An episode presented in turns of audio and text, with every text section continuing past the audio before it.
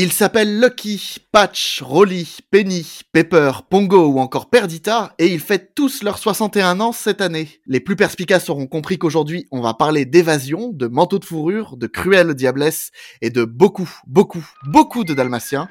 On vous dit tout, tout de suite sur les 101 dalmatiens dans Chronique Disney, le podcast. Eh il était une fois une princesse. Et cette princesse, c'était vous. On dirait un conte de fées. To all who come to this happy place, welcome. Et voici le Muppet Show Et maintenant, je déclare Euro Disneyland officiellement ouvert. Précédemment dans Desperate Housewives. Vers l'infini et au-delà Je suis ton père. C'est comme ça qu'il s'appelle. Henry Jones Jr. Moi, j'aime Indiana. C'est l'armée. Nous, on a un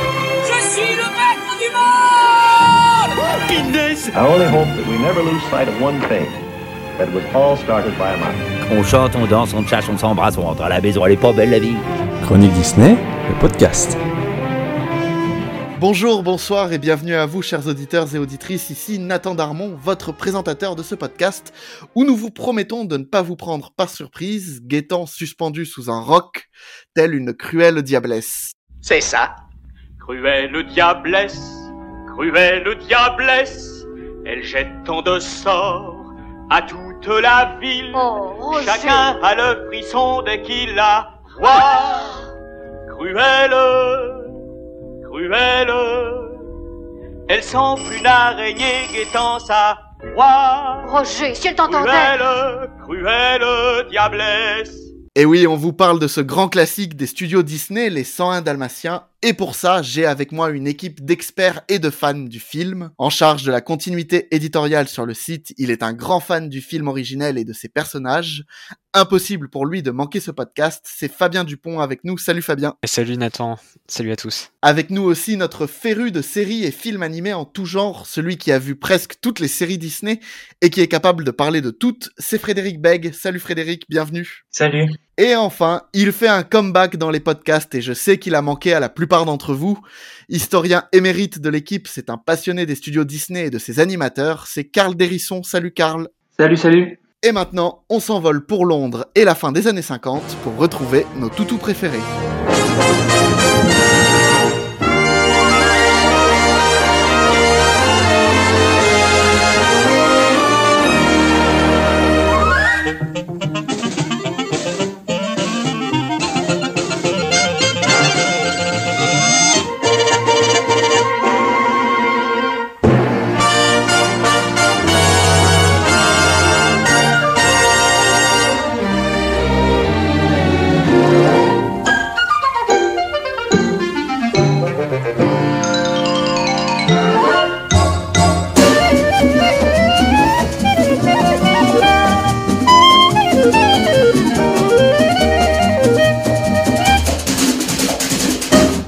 Certains d'entre vous ne le savent peut-être pas, mais Les 101 Dalmatiens, même sans être un conte, est une adaptation d'un roman pour la jeunesse, sorti quelques années auparavant. Frédéric, je crois que toi tu as lu ce roman. Est-ce que tu peux nous en parler un petit peu? Le roman est assez proche au film, à part qu'il y a quelques modifications. Donc, par exemple, Pongo n'est pas avec Perdita, mais avec une autre chienne, une autre dalmatienne qui s'appelle Mrs. Perdita, c'est une autre chienne qui a une autre histoire.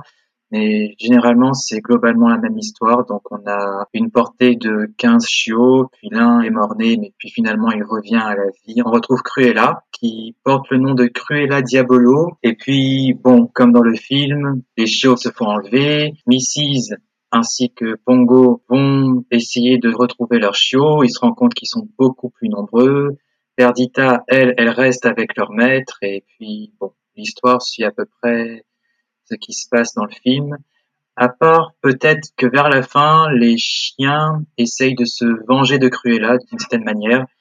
Et puis bon, il y a certains personnages qui apparaissent. Par contre, j'ai plus trop les détails. Bon, voilà, c'est un livre qui est tout à fait classique pour la jeunesse, mais ça c'est facilement. Ce qui est assez amusant, si je peux rebondir, c'est que les événements qu'il y a dans ce, livre, en tout cas une partie, euh, sont quand même vachement inspirés de la vie de, l'autrice qui a puisé un peu dans son expérience et dans quelques petits moments de vie qu'elle a eu. Déjà, l'autrice c'est Dodie Smith, je sais plus si on si on l'a dit. C'est une anglaise euh, qui est née à la fin du, du 19e siècle, qui finalement a fait l'essentiel de sa carrière dans le théâtre, euh, puisqu'elle écrivait et jouait et mettait en scène des pièces. Dans les années 50, le succès déclinait un petit peu et du coup c'est là qu'elle s'est mise à, à rédiger des livres pour enfants et notamment Les 100 Dalmatiens en 56. Son amour pour les Dalmatiens euh, date de son 38e anniversaire. En fait, le, le, le, matin de son 38e anniversaire, elle a reçu de la part de son fiancé et de sa meilleure amie un petit carton à chapeau dans lequel il y avait un peu comme dans La Belle et le Clochard, et eh bien euh, finalement un chiot dalmatien qu'elle a tout de suite nommé Pongo. Donc le nom existait déjà depuis un certain nombre d'années. Donc elle va avoir euh, tout au long de sa vie un amour pour ses chiens, cette race euh, des dalmatiens, et elle va en avoir euh, finalement jusqu'à la fin de ses jours. Et c'est ça qui va lui donner l'idée d'écrire ce livre.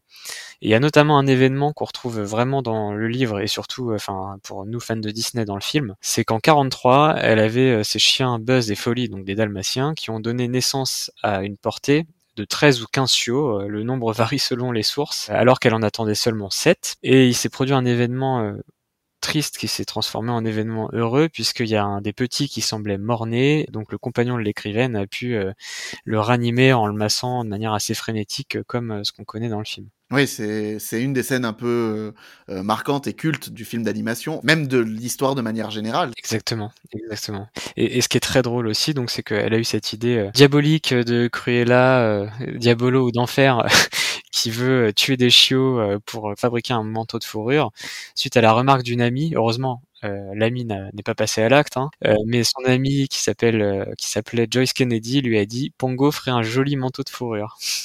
Et c'est un peu comme ça que, gardant cette remarque en tête, elle a eu l'idée du, du, roman. D'accord, ok. Donc ouais, ouais, c'est c'est l'étincelle qui a provoqué toute l'histoire. Exactement.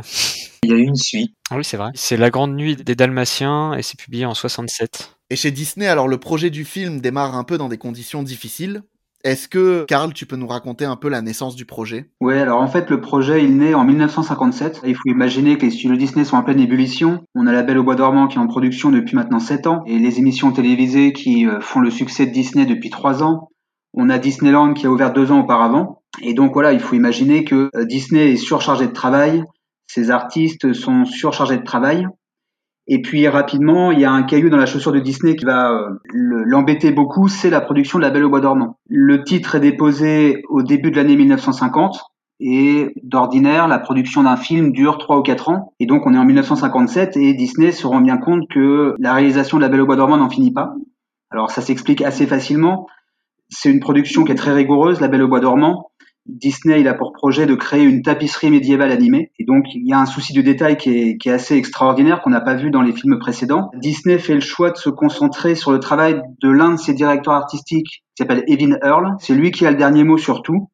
Disney lui a donné carte blanche parce que Disney a toujours regretté en fait que dans les films précédents, les styles de ses directeurs artistiques étaient toujours un peu dilués dans le, le style Disney. Je pense à Mary Blair par exemple. Donc là pour le coup, Evin Earl a le droit de, de faire ce qu'il veut.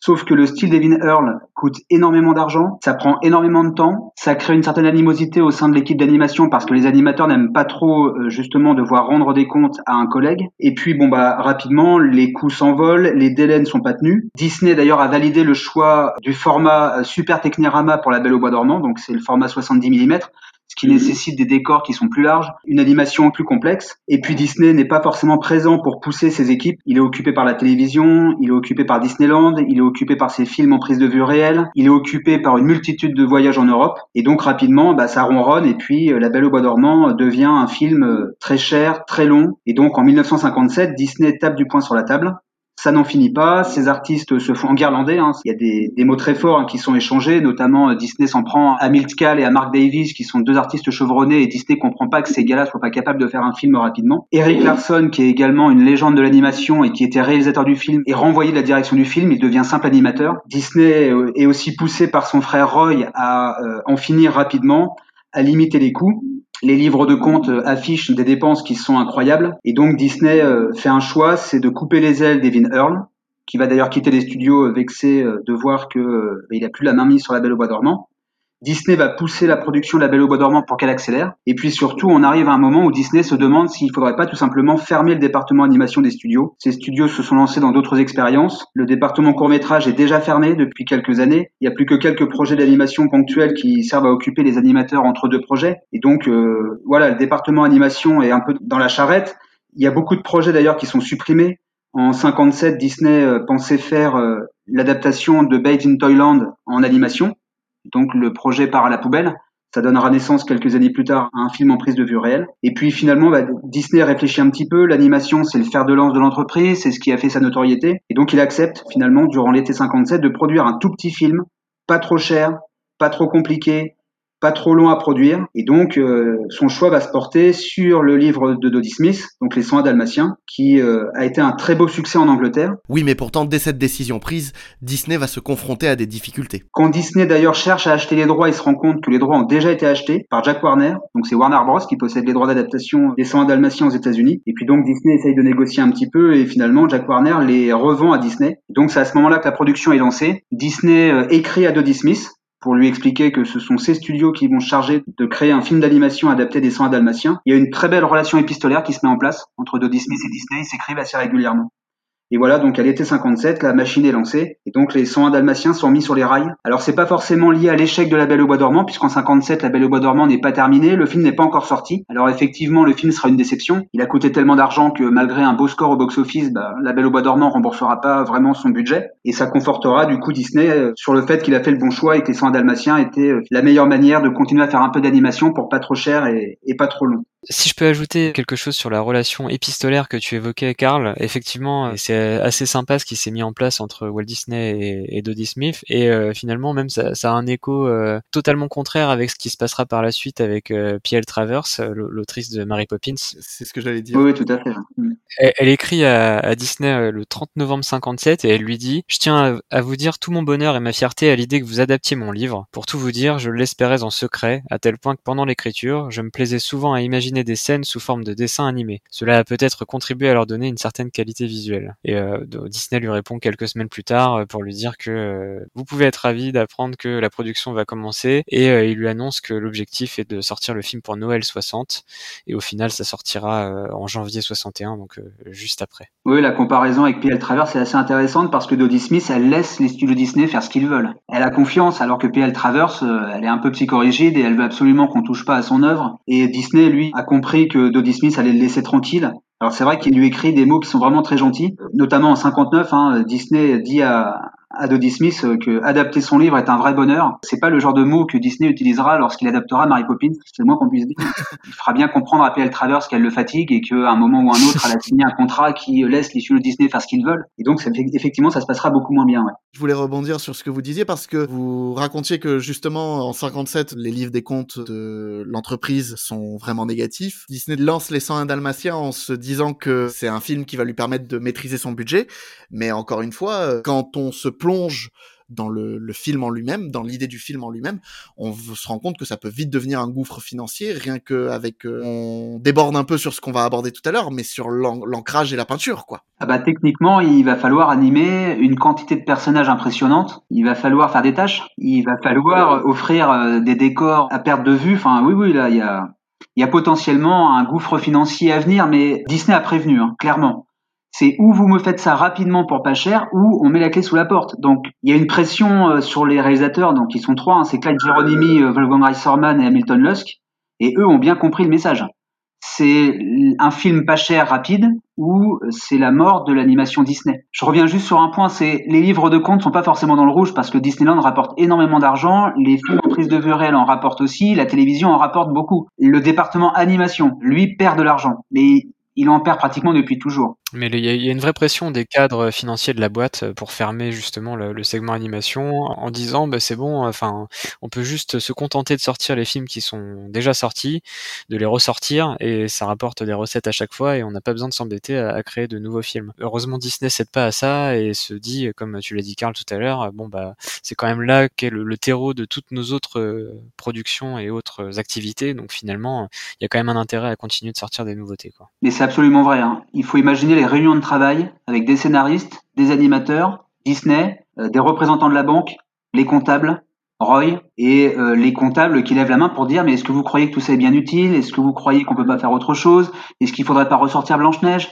Est-ce qu'on devrait pas arrêter de faire des frais? euh, la pression est vraiment vraiment énorme. Et il y a peut-être un truc qui va euh, lui permettre de réduire les coûts pour ce film-là, c'est qu'il va finalement confier les, les responsabilités euh, du film à, à, un nombre de personnes très très défini, alors qu'auparavant il pouvait peut-être y avoir un, un, foisonnement artistique et créatif avec des équipes entières qui phosphoraient pour trouver les idées. Là, en gros, il va il va vraiment confier l'histoire à un mec qui s'appelle Bill Pitt et il va confier euh, la, conception, disons, euh, visuelle, l'identité visuelle du film à Ken Anderson. Et c'est une idée géniale parce que si on prend les films précédents, il y avait une armée de scénaristes, il y avait une armée de directeurs artistiques, il y avait une armée d'animateurs. Alors en 57, il faut imaginer qu'il y a une charrette qui a déjà été faite dans le département animation. Les licenciements se sont multipliés et le nombre d'artistes euh, s'est réduit comme peau de chagrin. Il y a plus grand monde au département animation de Disney. Beaucoup sont partis à la concurrence chez chez Hanna-Barbera, chez Warner. Et effectivement, là, on n'a plus que trois réalisateurs, ce qui était déjà le cas auparavant, un seul scénariste qui aura le gros avantage, c'est de créer un film très linéaire avec des séquences qui s'enchaînent vraiment très bien,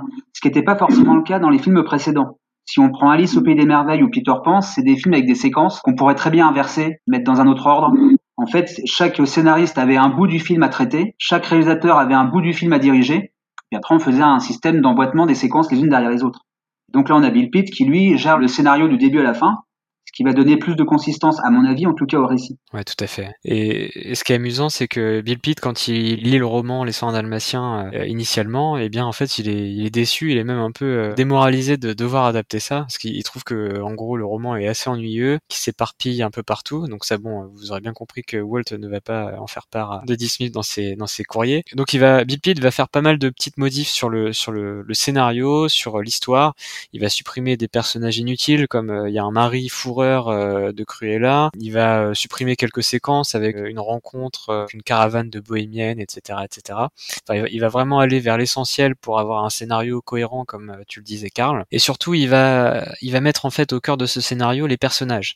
Alors évidemment, il y a les chiens, mais la grosse réussite aussi, c'est les personnages humains, et notamment, bon, alors Cruella, on en reparlera évidemment, mais même Roger et Anita, qui sont, qui sont vraiment réussis et modernes, qui sont euh, un personnage très éloigné de ce que Disney faisait jusqu'à présent dans ses films d'animation. Alors pour Roger, c'est évident, hein, c'est le tout premier héros masculin euh, euh, d'un long métrage Disney, euh, d'animation Disney, qui, qui est crédible. Les, les princes jusqu'alors étaient quand même plutôt des caricatures sans trop de saveur. J'espère ne pas m'attirer d'ennemis en disant ça, mais c'était quand même pas très flagrant. Là, Roger, il est quand même assez charismatique, il est drôle. Par rapport au roman où il était un génie de la finance, là, Bill Pitt en fait un, un musicien qui galère un peu, ce qui va avoir une cohérence dans la progression du scénario et qui va permettre d'incorporer des chansons euh, de manière digétique dans le film sans que ce soit un peu forcé euh, comme une comédie musicale traditionnelle. Et ce qui est très réussi, c'est la relation entre Roger et Anita où en fait on a devant nous un, vrai couple comme dans la vraie vie, comme dans nos propres expériences et c'est encore vrai 61 euh, ans après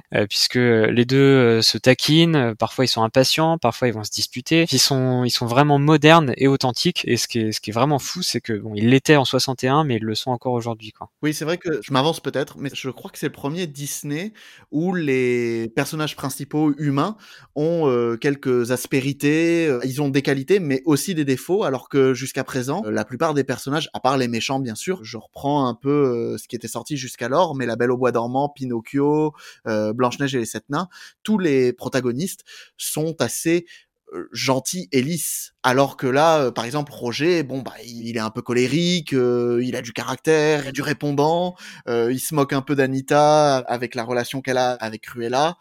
Enfin voilà. Ouais, c'est ça, tout à fait. Et c'est en fait c'est un ton qui est très contemporain, là où euh, Disney jusqu'alors faisait voilà des histoires qui étaient pas mal des, des contes de fées euh, ou des histoires du 19e ou, ou, encore plus anciennes que ça. Et, et là c'est vraiment un truc euh, très contemporain, très milieu du 20e siècle. Et ça va se retrouver donc dans les personnages, on l'a dit, mais ça se retrouve aussi sur l'ambiance générale. On est dans le Londres contemporain. Il y a tout ce qui va autour, c'est-à-dire la société de consommation. Il y a la télé qui est vraiment au cœur du film avec les chiots qui sont scotchés devant, comme les enfants certainement. Euh, il y a la publicité dedans euh, avec euh, les Canine Crunchies.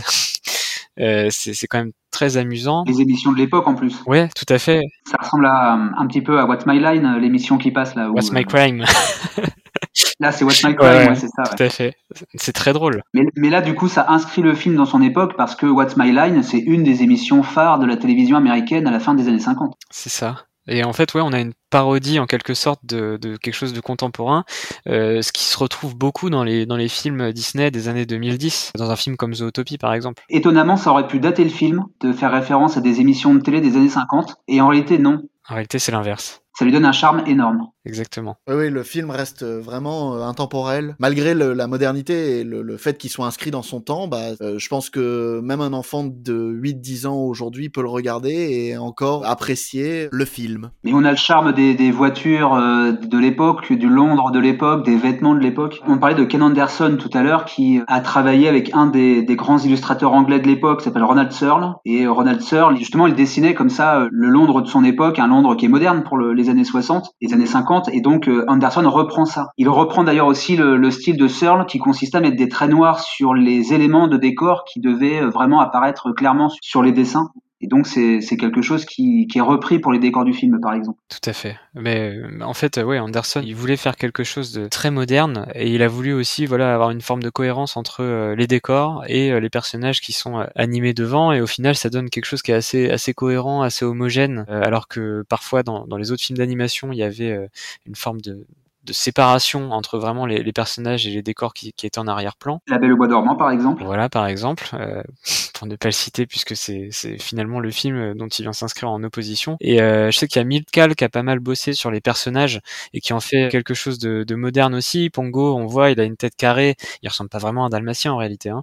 Il a une tête carrée et il a des lignes qui sont qui sont très droites, associées à des courbes et des angles. Enfin, c'est c'est vraiment complètement ancré dans la modernité et dans les courants artistiques de l'époque. Euh, on pense à Picasso, on pense à, à plein à plein d'artistes comme ça. Et les décors, si vous regardez juste les décors du film, C'est très minimaliste. c'est très minimaliste et il y a une forme d'abstraction en fait, euh, puisque euh, les lignes que qu'évoquait Karl, qui sont très visibles donc sur les décors, ne se recoupent pas forcément avec les aplats de couleurs qui sont censés euh, arriver. C'est-à-dire, euh, si vous avez une porte marron, et ben en fait le marron il va déborder à côté de la porte, donc c'est pas du tout réaliste, mais c'est abstrait et c'est vraiment ça le, le truc de l'époque. Et en, en fait, euh, et ça plaira pas d'ailleurs à, à Disney, mais c'est une forme d'abstraction. On, on sait que ce qu'on regarde, c'est pas la réalité, c'est un dessin abstrait, euh, mais c'est pas grave en fait. Et, le réalisme du propos du film euh, va trancher avec euh, avec ça, avec l'aspect visuel, et c'est ça qui est, très réussi dans le film et qui en fait, euh, je pense, le Disney le plus moderne. Et, je pense que cette affirmation est encore vraie à ce jour. Je reviens juste sur ce style qui est particulier. Tu as dit que ça plaisait pas forcément à Disney. En fait, ce qui plaît pas à Disney, c'est que c'est le style qu'utilisent les concurrents depuis le début des années 50. Parce qu'il y a beaucoup de studios qui sont dans le rouge au niveau animation, et donc bah, on simplifie l'animation, on simplifie la création des décors.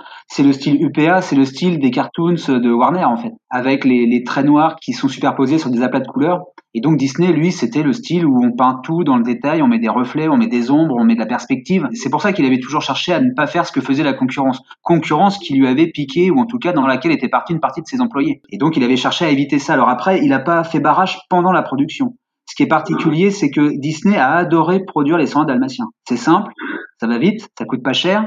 Ça lui rappelle beaucoup l'époque de Dumbo, parce qu'à l'époque, déjà, les studios étaient dans le rouge, le département animation perdait de l'argent, et Disney avait dit à ce moment-là, on est à la fin des années 30, faites-moi un film rapidement, pour pas cher, et donc les, gars avaient bossé sur Dumbo. Et puis, étonnamment, Disney, qui ne venait plus vraiment en réunion de travail, il revient dans les réunions de travail des 101 dalmatiens. Il aime bien, justement, voir ce que font ses animateurs, comme au bon vieux temps, il leur dit d'ailleurs, hein, je suis content de vous retrouver comme au bon vieux temps, lui qui avait déserté les salles de réunion pour aller dans son parc, pour euh, enregistrer ses introductions d'émissions à la télévision, lui qui voyage sans arrêt, là il revient. Donc il adore ça. Et puis surtout c'est un film sur les chiens. Et Disney, c'est des animaux qu'il adore. Il a ses propres chiennes à la maison, il a Sonny euh, qui était son, son- sa première chienne dans les années 40, il y a Duchesse qui le suit partout. C'est aussi l'époque en 57 où Disney sort Fidèle Vagabond au cinéma et il adore cette histoire. C'est une époque où La Belle et le Clochard étonnamment est toujours à l'écran. Le film est sorti en juin 55 mais en 57 le film continue à tourner.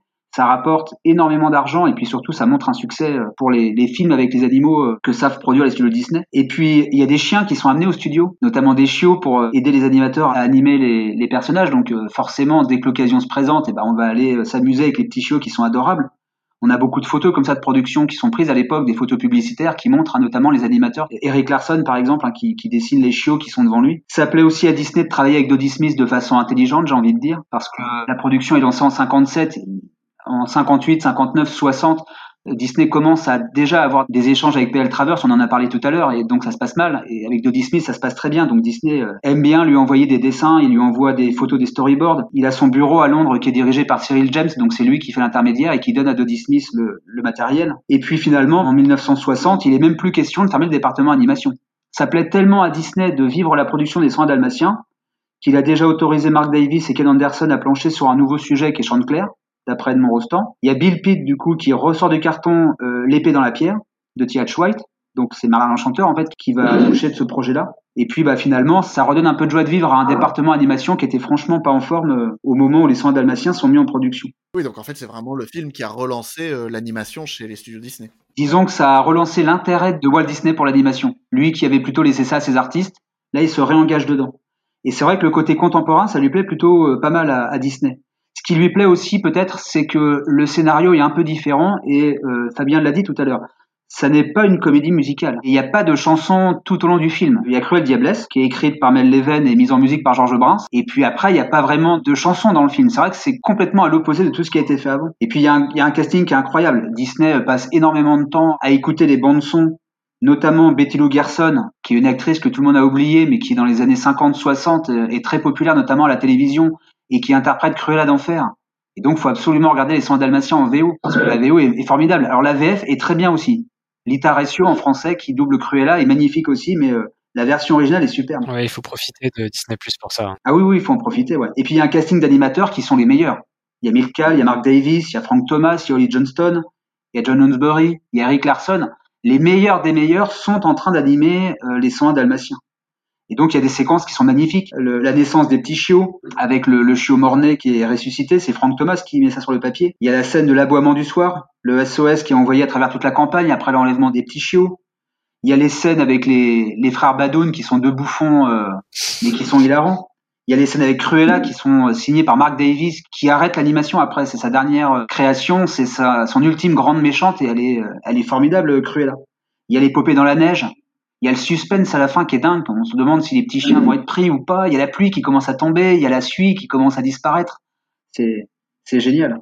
Il y, a, il y, a, une petite séquence qui a été animée par euh, Holly Johnston qui est, qui est magnifique. C'est euh, quand, quand Perdita est, est, pleine de désarroi et que Pongo vient la consoler euh, dans le panier. C'est incroyable parce que le cadre en fait est tout petit parce qu'ils sont coincés les chiens dans, dans le panier. Enfin l'espace est vraiment restreint et les possibilités d'animation étaient limitées parce que les chiens ne peuvent pas faire de grands mouvements. Elle est sous la cuisinière, ouais, c'est ça, ouais. ouais.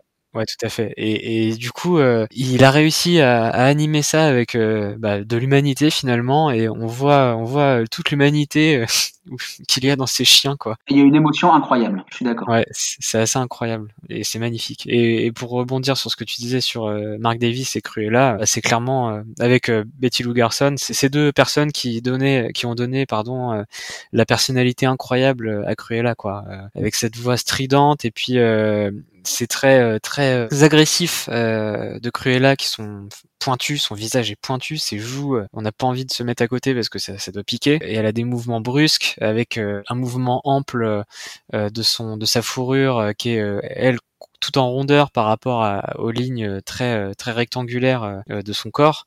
C'est c'est super bien foutu et, vraiment Mark Davis a, a, signé un boulot assez incroyable sur Cruella quoi. On parle de Betty Lou Garson qui est la voix, on parle de Mark Davis qui est l'animateur et je rajouterai une troisième personne, c'est Mary Wicks. Mary Wicks, les gens la connaissent parce qu'ils l'ont vue au cinéma, c'est la vieille nonne dans Sister Act. Et Mary Wicks, elle joue les scènes devant les animateurs pour les aider justement à donner vie à Cruella et, elle fait ça de manière extraordinaire. C'est une actrice qui est, pareil, oubliée souvent et qui a fait un travail génial.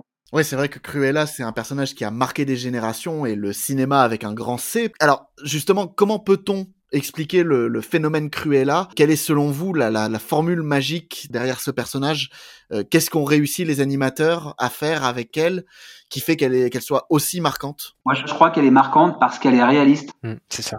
En fait, c'est pas une sorcière, c'est pas une magicienne, elle n'a pas de pouvoir magique, de capacité physique extraordinaire.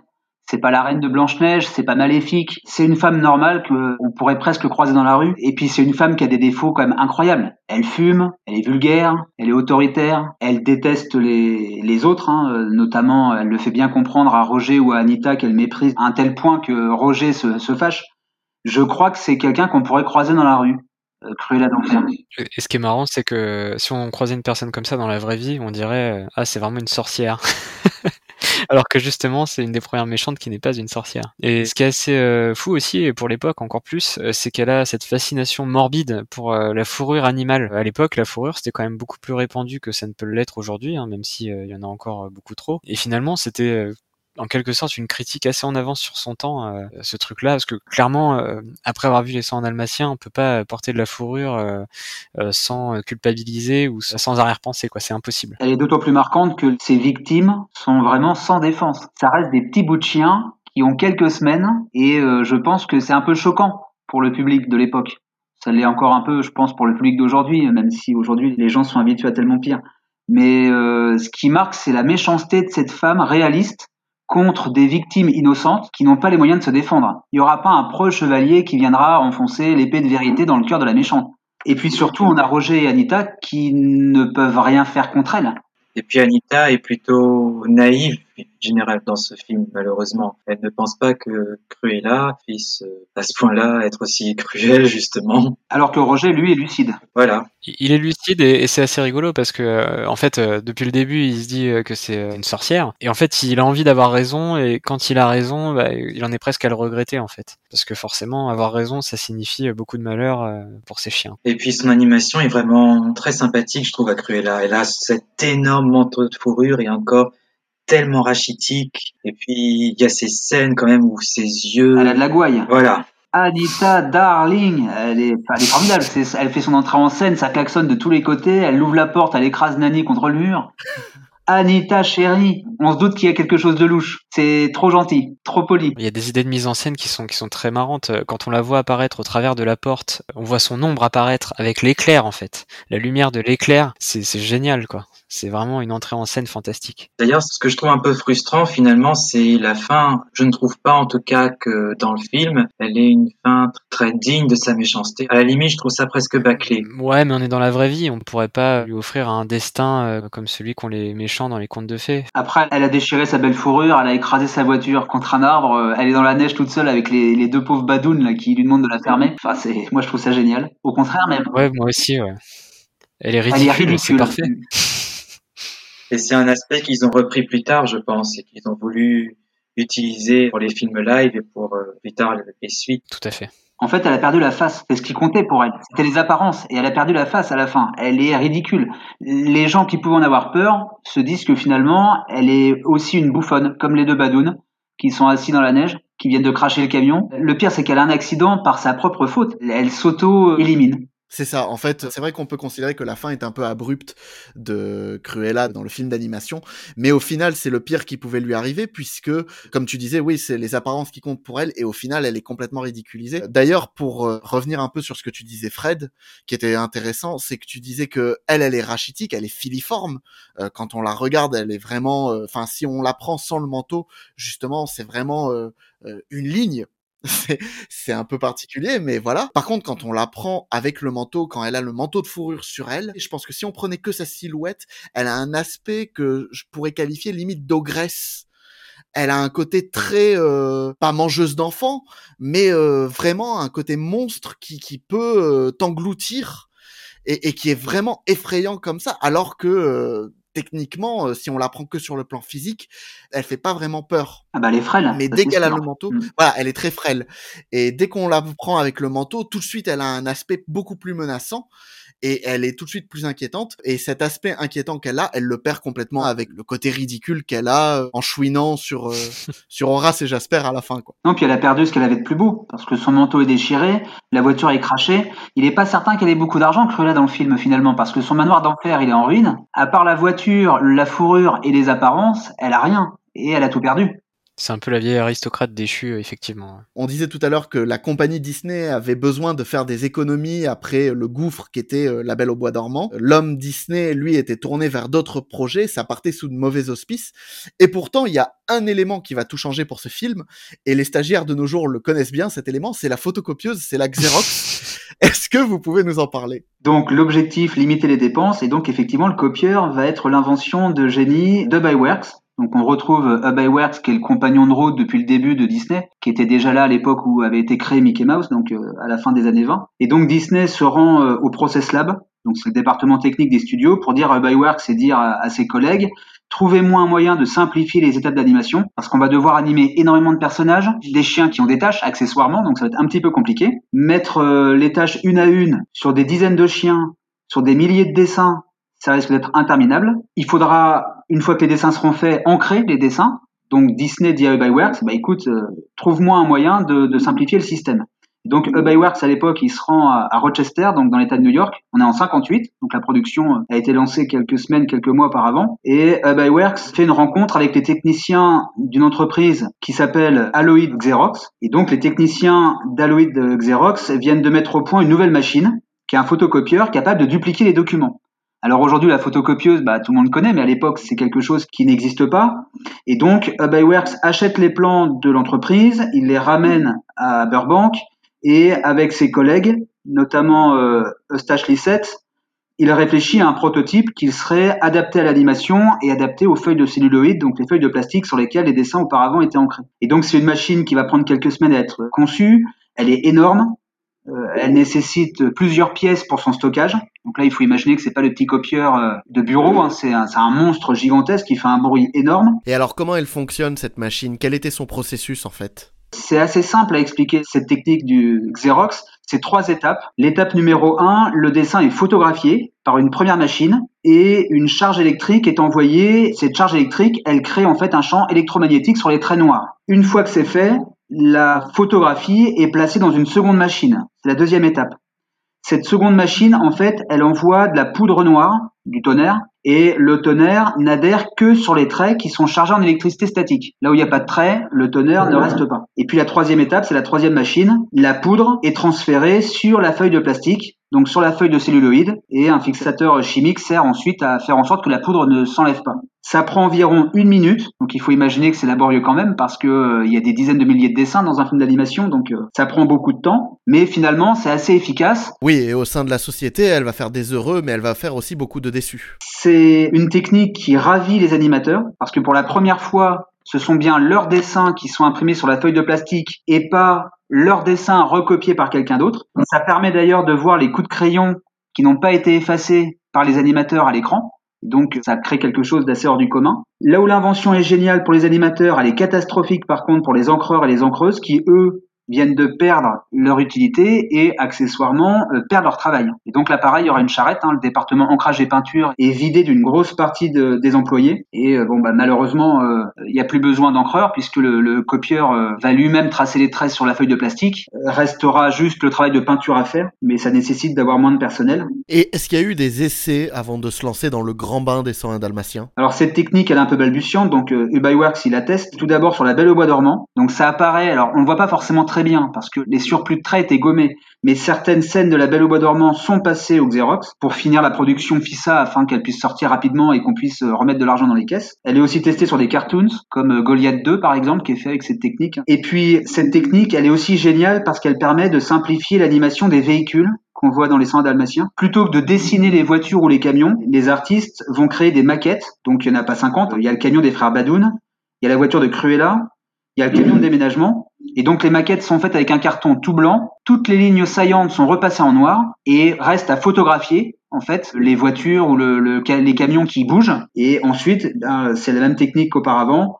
La photo est passée dans la machine. Les traits noirs qui se voient bien sont chargés en électricité statique. Et puis on met de la poudre qui est imprimé sur les cellos. Et donc, les plus attentifs verront que finalement, le camion, la voiture et le camion de déménagement sont pas animés à la main. Ce sont des maquettes qui bougent à l'écran. La neige aussi, en partie. Ça se voit bien à la fin, justement. Et ça se voit euh, dans certaines séquences. On voit que la neige n'est pas du tout dessinée à la main et que ça a l'apparence d'un film en prise de vue réelle, en fait.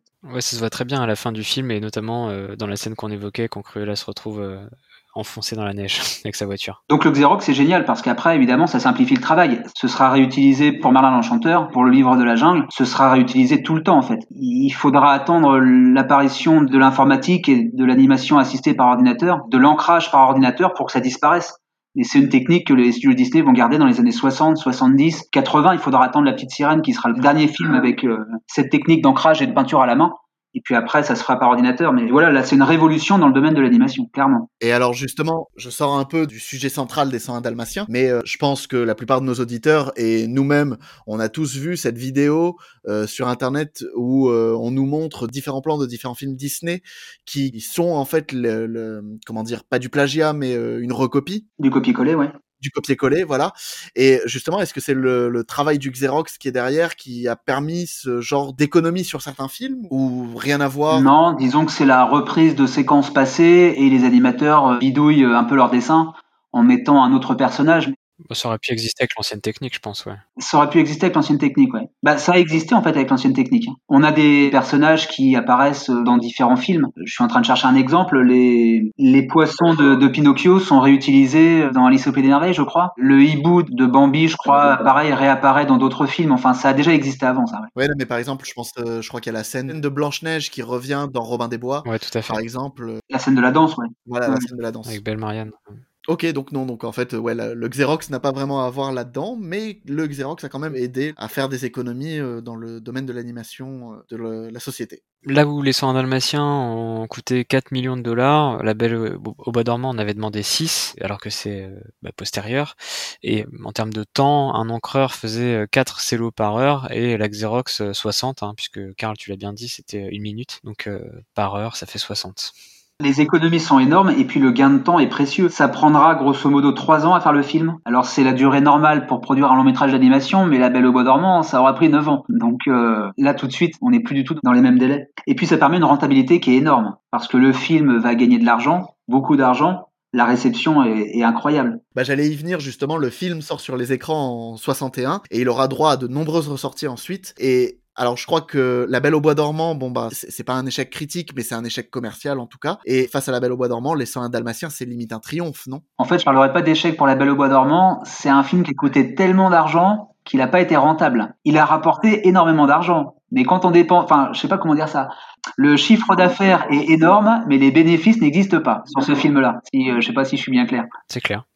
Donc en fait, les 100 dalmatiens, forcément, ça a coûté moins cher et ça va rapporter énormément d'argent. Tu l'as dit, euh, Fabien, ça a coûté 4 millions de dollars. Ça correspond à peu près aujourd'hui à 33 millions de dollars. Donc c'est pas non plus des budgets extraordinairement élevés. Le film est présenté en première le 25 janvier 61 en Floride à Tampa et puis après il sort dans les salles le 10 février 61. Alors il y a une énorme campagne de promotion. La Disney, euh, il faut absolument que le film sorte et que ce soit un succès. Donc euh, toutes les chances sont mises du côté des studios. Il y a des affiches partout, il y a des émissions de télé, il y a des spots publicitaires qui passent partout. Euh, Disney présente une nouvelle version d'une ancienne émission qui s'appelle The Best Doggone Dog in the World, qui avait déjà été faite en 57 pour la sortie de Fidèle Vagabond. Et donc, bah, c'est facile, c'est une émission sur les chiens, donc euh, un petit recyclage, euh, quelques séquences inédites, et puis voilà, l'émission elle ressort. Il y a l'adaptation en bande dessinée dans la presse qui paraît avant la sortie du film. Et puis donc, forcément, bah, ça crée une certaine curiosité parce que La Belle au Bois dormant a un peu déçu. Ça fait deux ans qu'on attend un film de Disney même si c'est des délais qui étaient déjà là auparavant, bah, il y a toujours une impatience quand il y, a un, il y a un Disney qui sort. Oui, donc on le disait, le film va être un triomphe. Et comment cela va-t-il se montrer? Alors la critique est unanime. Dans la filmographie de Disney, je pense que jamais, ou très peu de fois, Disney a eu autant de critiques aussi belles. On a The Observer qui parle du meilleur film produit par Disney depuis longtemps. Sunday Times qui parle d'une renaissance de Disney. On a le Time qui parle du plus charmant film produit par Disney, du film le moins prétentieux. Donc forcément, bah, les, les, les gens qui lisent la presse euh, se disent que ça doit sûrement valoir le coup d'y aller. Donc, euh, il y a un succès public qui est énorme. Il y a des queues devant les cinémas. Le film rapporte 6 millions de dollars, donc euh, c'est euh, une fois et demi son budget, alors que La Belle au Bois dormant avait pas du tout euh, permis de, de, faire ce genre de score. Et puis forcément, bah, ça remet un petit peu de beurre dans les épinards. Ça confirme que le département animation a encore quelques belles heures devant lui, même si Disney a bien conscience qu'à présent, il faudra continuer sur la même lancée et absolument réduire les coûts et réduire les délais. Ouais. Et, et Nathan, tu parlais des ressorties et ça prouve vraiment à quel point ce film est intemporel et, transcende les générations, puisqu'il est ressorti sur les écrans aux États-Unis en 60 en 79, en 85 et en 91. Donc en plus avec certaines sorties euh, plutôt rapprochées. Et euh, c'est vraiment un succès phénoménal et peut-être euh, le succès critique le plus important aux yeux de Walt, ça va être celui de, de Dodie Smith qui achève finalement le, leur excellente relation en lui écrivant J'ai trouvé l'animation formidable et les couleurs magnifiques et les mots me manquent presque pour qualifier certains décors. Merci cher Walt Disney, à vous et à tout votre studio d'avoir réalisé un film aussi merveilleux à partir de mon livre. Nous vous souhaitons tout le succès que vous méritez. Enfin, c'est quand même c'est quand même assez incroyable. Ouais, ça change de pied à travers. Et Disney lui fait envoyer des, des celluloïdes, des dessins, des, des recharges graphiques euh, en cadeau pour la remercier de, de sa collaboration. Ouais. Oui, mais alors justement, Karl, tu nous disais euh, qu'il y avait un, un, concert de louanges autour du film, euh, vraiment apprécié et par le public et par la critique.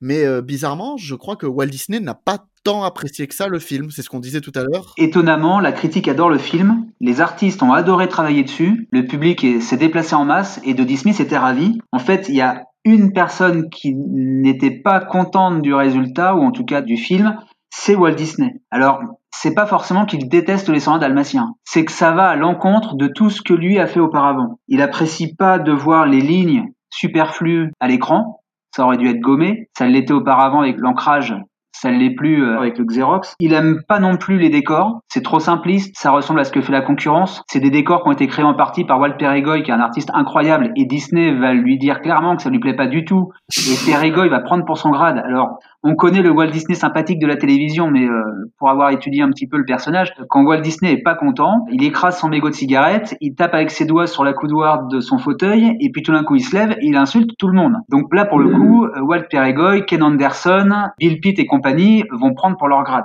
Il aime pas du tout ce qu'il voit à l'écran, ça le dérange, il regrette en fait le bon vieux temps. C'était mieux avant. Il regrette les décors magnifiques de Pinocchio, il regrette l'animation euh, très réaliste et euh, avec des formes vraiment euh, anatomiquement parfaites euh, comme il avait pu en connaître à l'époque de Cendrillon par exemple. Alors après toutes les qualités qu'on a listées tout à l'heure, c'est un portrait un peu noir que tu es en train de nous dessiner. Est-ce que tu penses que Disney détestait le film? Je pense pas qu'il déteste le film, mais c'est pas ce que ces studios ont l'habitude de faire. Et il y a peut-être aussi la fierté personnelle qui est un peu touchée parce que les films dans le style Disney ont pas tous bien fonctionné. Et là, c'est un film qui n'est pas dans le style Disney et qui a pulvérisé tous les records de l'époque. Et donc Disney est pas content. Alors je disais tout à l'heure, les 100 dalmatiens sauvent le département animation. Mais euh, Disney est fâché, il est vexé, et les projets suivants sont menacés à ce moment-là. Au moment où les 100 dalmatiens sort en salle et triomphe en salle, Disney réunit ses artistes pour savoir où on en est des projets en cours. Donc on a Bill Pitt qui travaille sur Merlin l'Enchanteur déjà, et puis on a Mark Davis et Ken Anderson qui travaillent sur Chanteclair. Et euh, là Disney va dire à Mark Davis et Ken Anderson, vous êtes partis pour me faire un truc du même genre que les 100 dalmatiens, ça me plaît pas, il y a quelques insultes qui volent, et Chanteclair part à la poubelle. Mark Davis est écœuré, c'est en partie pour ça d'ailleurs qu'il abandonne le département animation et puis qu'il va aller se réfugier chez euh, Wade Enterprises, Walt Disney Imagineering pour euh, travailler sur les parcs. Je trouve ça plus rigolo que finalement faire des films et se faire engueuler après en réunion parce que ça plaît pas à Disney. On a Ken Anderson qui est lui aussi un peu écœuré mais qui voit bien qu'avec les 100 dalmatiens il a été un peu trop loin dans un style particulier et d'ailleurs Disney lui adressera plus la parole pendant plusieurs années ils se réconcilieront finalement pendant la production du livre de la jungle, donc on est dans les années 63-64. Et puis il euh, y a juste Bill Pitt qui est pas trop trop attaqué, qui fanfaronne d'ailleurs parce qu'il a bien vu que le projet de ses collègues allait partir à la poubelle. Bill Pitt il fait la pression pour dire mais attendez, moi je peux vous faire Merlin l'enchanteur, je vous promets qu'on va revenir au conte de fées d'antan. Ce sera pas contemporain, il y aura de la magie, il y aura une grande méchante, il y aura un héros, on revient au Moyen Âge, ça montrera un passé révolu, et puis surtout, ça coûtera pas cher parce qu'on sait faire des films de contes de fées. Et puis je vous promets que les décors seront un peu plus euh, détaillés. Alors ils le sont un petit peu, un petit peu plus. On voit un peu moins les traits noirs, même s'ils apparaissent quand même hein, dans Merlin l'Enchanteur. Alors c'est toujours Walt Peregoy qui fait les décors de Merlin l'Enchanteur.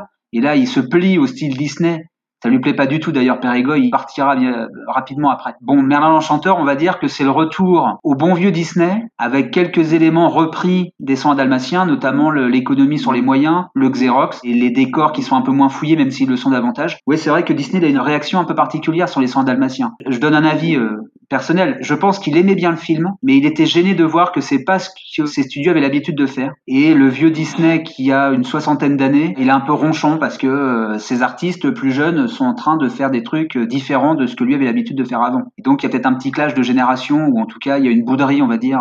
Euh. Bon après ça durera pas non plus très longtemps. hein. Disney euh, ne va pas blacklister les 100 dalmatiens. Le film va continuer à tourner en salle pendant des années et des années. Les artistes qui ont travaillé dessus, Disney a reconnu qu'ils avaient un talent incroyable. Bon il y a eu quelques petits coups d'éclat, on va dire que il y a une vexation. Ouais, justement, c'est ce que j'allais dire. Est-ce que quand il a vu le succès critique et public des 101 dalmatiens, au final, à un moment donné, est-ce qu'il s'est ravisé, il a mangé son chapeau et il a dit bon, ok, euh, le film est pas si mal que ça en fait. Ouais, je suis pas sûr qu'il ait été dire ça à ses animateurs. Non. Moi, je pense que Disney, c'est plutôt du style à dire bon, allez, c'est bon, les gars, on passe à autre chose, on n'en parle plus. Oui, voilà. Après, il y a Merlin l'Enchanteur qui l'occupe. Et puis, là, pour le coup, Disney, après les soins dalmatiens, déserte le département animation. On revient comme avant à un Disney qui est accaparé par la télé, par les prises de vue euh, réelles, par l'exposition universelle de New York, par son parc, par la Floride où il commence à regarder un petit peu euh, s'il n'y a pas moyen d'ouvrir un parc sur la côte est. Ouais, on a Disney qui est occupé à faire autre chose. Il dit juste à ses gars, écoutez, vous m'avez fait les 100 dalmatiens, ça me plaît pas.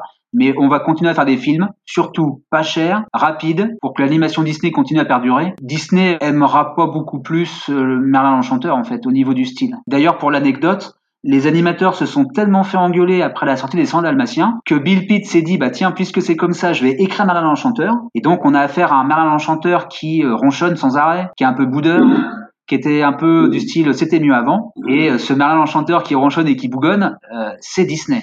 Clairement. Et quand Milka le dessine il donne à Merlin l'Enchanteur le nez un peu aquilin de Disney. Et là les mecs se sont marrés en se disant bah tiens tu nous as engueulé et ben Merlin c'est toi. Et hop, là le Merlin de, de Merlin l'Enchanteur reprend finalement les caractéristiques de Disney. Ah c'est marrant, je connaissais pas cette anecdote. Alors oui, le film Les 101 Dalmatiens est un succès, mais c'est même plus que ça, l'œuvre des studios Disney va marquer à jamais la culture populaire, et Disney va savoir en jouer quelques années plus tard.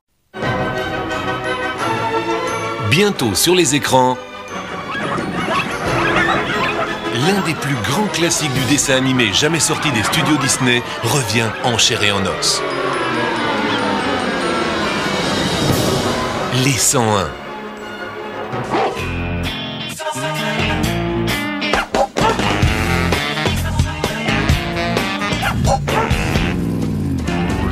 Je vois des petits pois qui volent autour de moi. Un manteau à faire frémir le monde. Oh, splendeur tachetée. Madame d'Enfer Cruella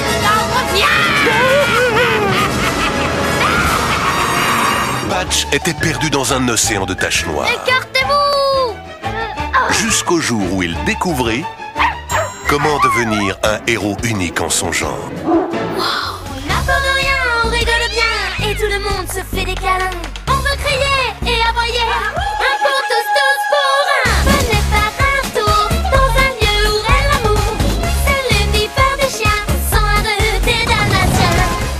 Vous avez le talent.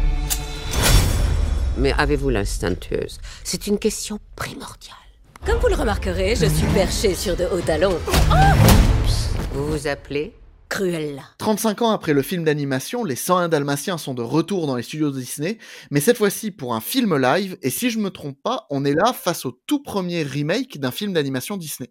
Il y a 25 ans, ouais. On entend beaucoup de gens qui disent oui, les studios Disney depuis quelques années ne font que des remakes d'animation. Et ben voilà, en 96, Les 100 Dalmatiens, et l'un des premiers, il y avait le Livre de la Jungle aussi en 94 de mémoire, qui avait été fait en live. Et voilà, Les 100 Dalmatiens inaugurent la transposition en prise de vue réelle de films animés.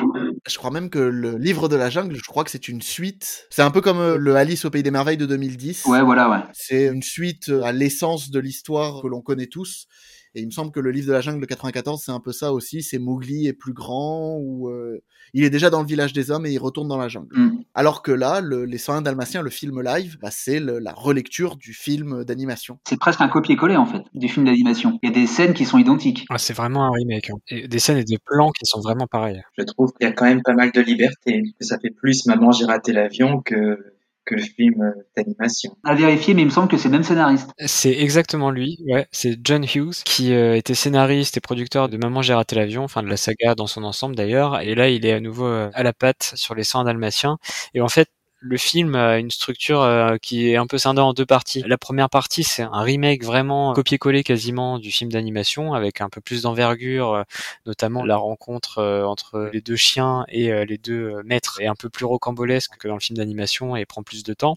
Mais sinon, c'est vraiment quand même assez proche. En revanche, la deuxième partie du film va s'en éloigner pour la simple et bonne raison, c'est que contrairement à, d'autres films de cette époque-là, comme par exemple L'incroyable voyage, là le choix a été fait de ne pas faire parler les animaux. On a des chiens et euh, d'autres animaux d'ailleurs, mais il y en a aucun qui parle. La réussite, c'est que le film arrive plutôt, je trouve, à les rendre expressifs euh, sans les faire parler. Mais forcément, comme il n'y a pas de dialogue, parce qu'on voit très peu les humains dans cette deuxième partie du film, le, le scénariste et, l'équipe du film a trouvé un peu une astuce pour euh, raconter les choses de manière différente. Et on part carrément dans un long métrage de type Maman j'ai raté l'avion, où les chiens et les différents animaux s'associent pour faire vivre un enfer total à Cruella et à Jasper et Horace qui se retrouvent euh, électrocutés électrocuté, euh, enfin et, et toutes les mésaventures euh, imaginables possibles, un peu comme ce qu'avait fait vivre Kevin McAllister au cambrioleur chez lui. Un changement dans le film live, à mon avis aussi, c'est que le personnage principal, c'est Cruella. Ouais.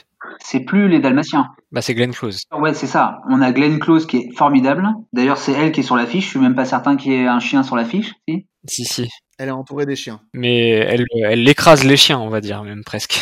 Le casting est formidable. Glenn Close en Cruella d'enfer, c'est c'est un super choix quoi. Il y a Jeff Daniels dans le rôle de Roger qui est plutôt plutôt pas mal. Alors, il est plus musicien, il est créateur de jeux vidéo, mais c'est un peu un loser comme euh, dans le film d'animation. Anita qui est jouée par Jolie Richardson qu'on retrouvera dans Nip Tuck dans les années 2000 pour ceux qui s'en souviennent. On reconnaît également euh, quand on le regarde aujourd'hui euh, Jasper qui est joué par euh, Hugh Laurie, le célèbre Dr House. Et Horace qui est joué par Mark Williams, qui est le père Weasley dans Harry Potter, non, c'est pas ça? Exact. Ah, oui, c'est vrai. Vrai. D'ailleurs, euh, Jasper et Horace dans le film live sont clairement les comic relief, mais je trouve dans leur relation, il y a vraiment un côté très drôle, mais euh, un peu adulte, qui relève un peu le niveau du film, parce que, comme tu disais, c'est vrai que ça tourne beaucoup autour du style de Maman, j'ai raté l'avion. C'est un peu du slapstick, avec euh, des grimaces et des cascades, euh, ça finit dans la boue, etc. Alors que Jasper et Horace ont une relation un peu amour-haine entre les deux, où ils se balancent des pics, qui relève un peu le, le niveau pour les adultes qui sont venus euh, accompagner les enfants pour voir le film, quoi. Et il y a un truc qui est très drôle, qui m'a fait marrer quand j'ai revu le film pour le podcast, c'est qu'à la fin, en fait, ils sont soulagés de se faire arrêter parce que ils vont plus avoir Cruella, cette espèce de folle hystérique euh, qui euh, n'arrête pas de les, les insulter, les taper. euh, ils vont plus l'avoir sur le dos, en fait. Et donc, euh, dans le panier à salade, finalement, ils sont peinards, euh, personne vient les embêter. Mais au final, elle, euh, elle revient avec eux parce qu'elle finit par se faire arrêter elle aussi et elle leur fait vivre un véritable calvaire, y compris dans le fourgon qui va les emmener dans leur geôle.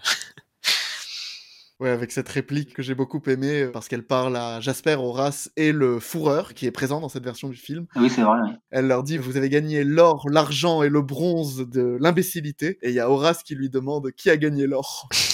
Et j'avoue que cette blague-là, j'ai ri de bon cœur. C'est plutôt marrant. Mais globalement, le, le film, bon, c'est pas un chef-d'œuvre évidemment, mais déjà, il est porté par euh, Glenn Close qui est, qui est vraiment fantastique et c'est quand même assez efficace et c'est une, une bonne comédie euh, familiale assez typique des années 90 quoi. On aurait presque envie de, de ressortir la VHS et de le voir sous ce format-là euh, tellement ça va bien quoi. Ça, ça, ça colle, ça fait un petit bonbon pour les personnes qui ont grandi à cette époque-là. C'est typiquement le genre de film qui ressort encore et encore et encore et encore à Noël à la télé souvent. on le voit repasser systématiquement. ouais. Alors je parle surtout pour le- la première moitié du film parce que bon la seconde, euh, on le disait, c'est euh, vraiment euh, maman j'ai raté l'avion donc euh, Glenn Close perd un peu de son prestige à ce moment-là. Mais dans la première partie du film, Glenn Close en Cruella d'enfer, c'est une Miranda Presley avant l'heure. Elle excelle dans le rôle de Cruella. Bon d'abord j'imagine que Cruella a joué, c'est un plaisir pour n'importe quel acteur, mais euh, en plus Glenn Close dans le film, c'est un délice quoi. Vraiment euh, c'est savoureux. Avec les costumes qui sont magnifiques, avec la voiture qu'on n'avait pas récupérée à Disneyland, non? C'est celle de- du deuxième film qu'on a. D'accord. Enfin qu'on avait. Et là, par contre, elle est richissime dans le film live. Elle est à la tête d'une maison de mode. euh, là, on sait qu'elle est, qu'elle est excessivement riche. Oui. Et Anita et sa, Son employé. voilà, son employé. Ah oui, c'est vrai. D'ailleurs, c'est Anita qui dessine le manteau, non? Enfin, elle le fait pas exprès, mais c'est elle qui met des taches sur le manteau. C'est elle qui met la puce à l'oreille de Cruella sur le fait que le Dalmatien fera un bon manteau. Oui. Elle dessine le- le- une tenue et Cruella regarde le dessin, dit euh, que c'est super, mais dit qu'il manque un petit quelque chose et elle dessine un manteau de fourrure euh, derrière en fait, enfin une cape en fourrure en quelque sorte. Et elle dit euh, ça ce serait parfait en fourrure. Ah oui, c'est ça. Et justement, il y a la phrase qui fait écho à ce qu'avait dit l'ami de Dodie Smith à Dodie Smith au moment de la, rédaction du livre. C'est que Cruella dit à Anita, euh, regardez Anita, je vais porter votre chien. C'est vrai, c'est très ironique. Quand même, c'est un, un- un énorme succès populaire hein, parce que le film a coûté 67 millions de budget et euh, il a rapporté 321 millions de, de dollars de recettes dans le monde. Donc en, gros, il, il relance complètement la franchise euh, sans un dalmatien. Alors oui, bah justement, face à ce succès, il y a eu ensuite, deux ans plus tard, une adaptation en série d'animation sur euh, Disney Channel. Personnellement, j'en ai très peu de souvenirs, mais Fred, est-ce que tu peux nous dire si c'était euh, qualitatif? Eh bien, moi non plus, je n'ai pas beaucoup de souvenirs, malheureusement, mais bon, pour tout vous dire, voilà, il y a eu cette période un peu bizarre où Disney reprenait ses films d'animation et a décidé d'en faire des séries. Donc, il y a eu La Petite Sirène, il y a eu Aladdin, il y a même eu Le Livre de la Jungle. Et du coup, les 100 dalmatiens y sont passés. Alors pour le coup, la série, je la trouve mais vraiment très très moyenne. C'est surtout des gags en fait. On a des scénarios bon, qui peuvent être intéressants, mais qui sont surtout prétexte à faire des gags, à faire des calembours. Et finalement, c'est dans la moyenne. C'est très très moyen et je pense même que si je ne regardais pas cette série lorsque j'étais enfant, c'est parce que bon l'animation n'était pas très plaisante comparée aux autres séries, ça ne se démarquait pas vraiment. Disons que déjà si de base Les 100 Dalmatiens c'était ce film sympathique, mais c'était loin d'être comme La Petite Sirène où un on pouvait en voir plus, Aladdin, ah génial, on va pouvoir en voir un peu plus que ce que le film nous a proposé. Là pour les 100 Dalmatiens, j'ai l'impression que niveau continuité avec le film d'animation, le film live, c'est un peu particulier parce qu'on reprend presque du début en fait. Dès le premier épisode, on à Londres, dans cet appartement un peu miteux et c'est là où Roger décide d'aller à la ferme. Et puis finalement, on a une Cruella qui est même mais totalement différente de ce qu'on a l'habitude de voir. Déjà, elle ne veut plus des Dalmatiens, vraiment, elle, ne veut plus en faire un manteau. On ne sait pas trop ce qu'elle veut parce qu'au début, elle veut s'emparer de la ferme, puis après, dans un autre moment, elle veut faire autre chose. Donc oui, tout dépend du scénario. Mais sans Dalmatiens, c'est surtout du gag, c'est surtout pas mal de slapstick, pas mal de références à la pop culture aussi, et puis pas mal de calembours, mais voilà, c'est pas une série qui a marqué les esprits. C'est oubliable. En fait, le concept, c'était de faire une suite au long métrage en prise de vue réelle. Et de mémoire, à la fin du long métrage en prise de vue réelle, les darlings et les chiens vont à la ferme, à la campagne, justement. Et là, le concept de la série, c'est de dire que Cruella, elle achète un château ou un manoir ou je sais pas quoi à côté de la propriété des darlings. Et elle veut plus faire un manteau avec la fourrure des chiots, elle veut juste ruiner la vie d'Anita et de Roger. Et donc, elle veut les exproprier, elle veut leur piquer leur ferme, elle casse leur mariage à un moment. Je me souviens d'un épisode où on nous explique que finalement le prêtre qui a fait le mariage au début du film, euh, bah, c'était pas un vrai prêtre et que du coup le mariage ne compte pas. Enfin, ça part. Ça, je suis d'accord avec Fred. Ça part dans tous les sens. Honnêtement, ça a plus grand chose à voir avec le film. C'est burlesque, c'est un peu grotesque. Ouais, c'est amusant ponctuellement. Je me verrais pas regarder tout à la suite. Euh. Et puis c'est daté un petit peu. Enfin voilà, on voit bien que c'est la fin des années 90. Que je suis pas certain qu'il y aurait un public pour ce genre de série aujourd'hui, par exemple. Juste pour revenir un tout petit peu rapidement sur ce que tu disais, Karl, parce que tu disais que Roger et Anita étaient les darlings, mais les darlings, c'est dans La Belle et le Clochard, bien sûr. Euh, là, dans Les 101 Dalmatiens, ce sont les Radcliffe. Et puis, justement, pour voir un peu à quoi ressemble l'humour de la série, ce révérend dont tu parles, en fait, c'est le révérend Moi la monnaie. oui, voilà. Voilà. Le genre de jeu de mots très drôle. Voilà, voilà, voilà. Ouais. Ah oui, ok, on en est là. Moi, j'avoue que j'aime bien.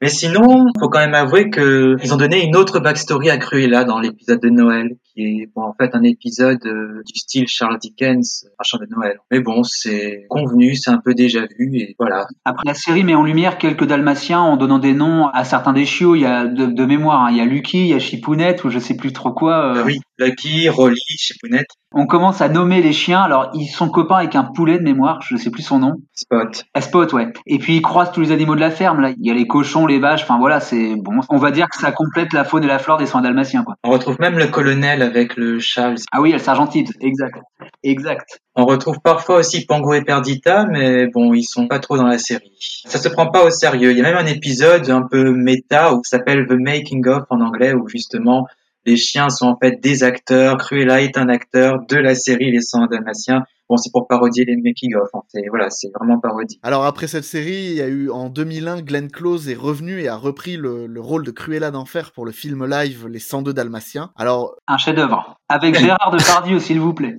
Eh oui. Voilà, je vais me permettre d'être un peu plus subjectif. Si le premier était sympathique, là en revanche, on est d'accord pour dire que c'est une bouillie infâme. C'est nul. Voilà. Euh, euh, attendez un moment. je, je, j'ai peut-être, euh, comment vous dire? Ah, On a un défenseur. Non, non, c'est le film dont je me souviens le mieux comparé au premier film parce que, bon, en fait, j'ai ce souvenir de la bande-annonce où on voit Cruella à Londres et là, elle voit des taches partout, tout le monde a des taches, tout le monde est blanc avec des taches noires. Ça, ça m'a marqué. Et puis, bon, le film, je l'ai pas vu souvent, mais je sais que les gens n'aiment pas trop ce film. Mais la dernière partie avec le slapstick, je pense que c'est les meilleures scènes si je compare au premier film niveau slapstick. Enfin, le, le, le, gâchis, on a un film avec en tête d'affiche Glenn Close et Gérard Depardieu, et on se retrouve avec un truc d'une vulgarité et d'une nullité absolue, quoi. Depardieu, enfin, il avait des impôts à payer, je pense, cette année-là. Mais je crois que c'est la raison euh, qu'on avance tous parce que il a eu un redressement fiscal. Enfin, c'est, enfin, c'est honnêtement, c'est lamentable. Rien que, enfin, la coupe de cheveux et le costume, franchement, faut pas avoir honte du tout, quoi. Faut avoir un second degré énorme. Oui, oui, oui. Mais je crois que c'est l'un des pires rôles de sa carrière. Ah mais je sais pas ce qu'il a pu faire de pire, euh, faudrait chercher. Ouais, c'est assez incroyable. Ce ce film, il est donc il est sorti en 2000 euh, aux États-Unis le 22 novembre. Il est réalisé par Kevin Lima, qui était euh, quand même chef de l'histoire sur Le Roi Lion, et il a réalisé également euh, Dingo et Max et Tarzan, qu'il a co-réalisé. On on vient se dire, mais qu'est-ce qu'il est venu foutre là pour sa première euh, réalisation en prise de vue réelle? Enfin, c'est c'est quand même assez incroyable. Donc, L'idée, c'est que, enfin, même si c'est une suite, en fait, il y a seulement deux personnages euh, du premier film qui reviennent, c'est Cruella et son valet. Donc en fait, euh, quasiment que Cruella. Elle a fait euh, trois ans de prison. Elle a, elle a vu un psy pour euh, pour être guérie de sa folie meurtrière et de son amour des fourrures. Elle est censée, quand elle sort de prison en, en période probatoire, être guérie quoi. Évidemment, ça ne sera pas le cas. Elle va avoir des taches partout, comme tu le disais, Fred. C'est Big Ben non qui réveille euh, sa folie non? Ah, c'est possible, ouais, ouais, ouais. ouais. En fait, en fait, de mémoire, elle est guérie, elle a créé une fondation pour sauver les chiens. C'est vrai, c'est vrai, c'est vrai. Et elle sort dans l'ombre et je crois que c'est Big Ben qui sonne et euh, ça la fait disjoncter et comme dans la bande-annonce, elle voit des taches partout, y compris sur les taxis, sur les gens, sur les monuments. Sur son valet aussi. Alors, c'est le seul détail scénaristique dont je me rappelle du film, donc j'irai pas beaucoup plus loin dessus. Mais oui, en fait, elle est soignée sous forme d'hypnose par le psychologue, ou le psychiatre, pardon, et le réveil de l'hypnose se fait via le bruit des cloches. Donc, à partir du moment où elle a entendu Big Ben sonner, eh ben, c'était terminé, l'hypnose prend fin, et donc, du coup, elle n'est plus euh, sous la, la thérapie, et elle reprend sa folie meurtrière. En tout, en tout cas, c'est voilà, c'est un chef-d'œuvre et on conseille à nos auditeurs de ne surtout pas le regarder. Juste cette scène. Cette scène-là, elle est très bien, je trouve. Oui, la bande-annonce est suffisante. Voilà. C'est un des rares films où la bande-annonce est, est largement plus euh, à la hauteur que le film. Et puis à la fin, elle finit dans un gâteau. Enfin, franchement, c'est nul. Moi, moi j'ai rigolé à l'époque. Le gâteau, je rigolais à l'époque. Bon, j'étais gosse. Ouais, mais t'avais t'avais quoi? T'avais t'avais t'avais 12 ans, je sais pas. Non, j'avais 5 ans, je crois. Et ben voilà, et ben voilà, et ben voilà. Donc nos auditeurs de 5 ans, faites-vous plaisir, c'est rigolo. Moi, j'avais 9 ans et ouais, j'ai demandé à ma maman de me l'acheter en VHS. hein. Mais on a, on- le goût vient avec l'âge en général. Euh, voilà, c'est ça. Je pense que dépasser un certain âge, Bon, sinon, niveau dalmatien, niveau continuité, en fait, on retrouve un seul des dalmatiens, c'était Pinceau, je crois, et qui se retrouve avec une autre dalmatienne dont j'ai plus son nom. Et Il y, a- il y a un dalmatien qui n'a pas de tache et euh, qui est accompagné d'un perroquet qui parle. euh, Prunelle, c'est ça? Exact. Ouais, c'est ça, c'est ça. Mais mais c'est raté quoi. En, en tout cas, il y a une justice puisque euh, l'accueil euh, que reçoit le film est assez déplorable. hein. La- la criti- toutes les critiques sont pour le coup euh, à l'inverse du film d'animation euh, unanime pour euh, pour dire que c'est nul. Ah, tu m'étonnes. Il n'y aura pas un troisième film. Non, il n'y a pas de troisième film, euh, en tout cas dans cette Attends, attends, attends, ça peut encore arriver. le, enfin, le- les recettes sont quand même honorables. Hein. Ils remportent 184 millions de dollars dans le monde pour un budget de 85 millions, donc c'est un peu le strict minimum pour le rentabiliser avec les frais de, de promotion finalement.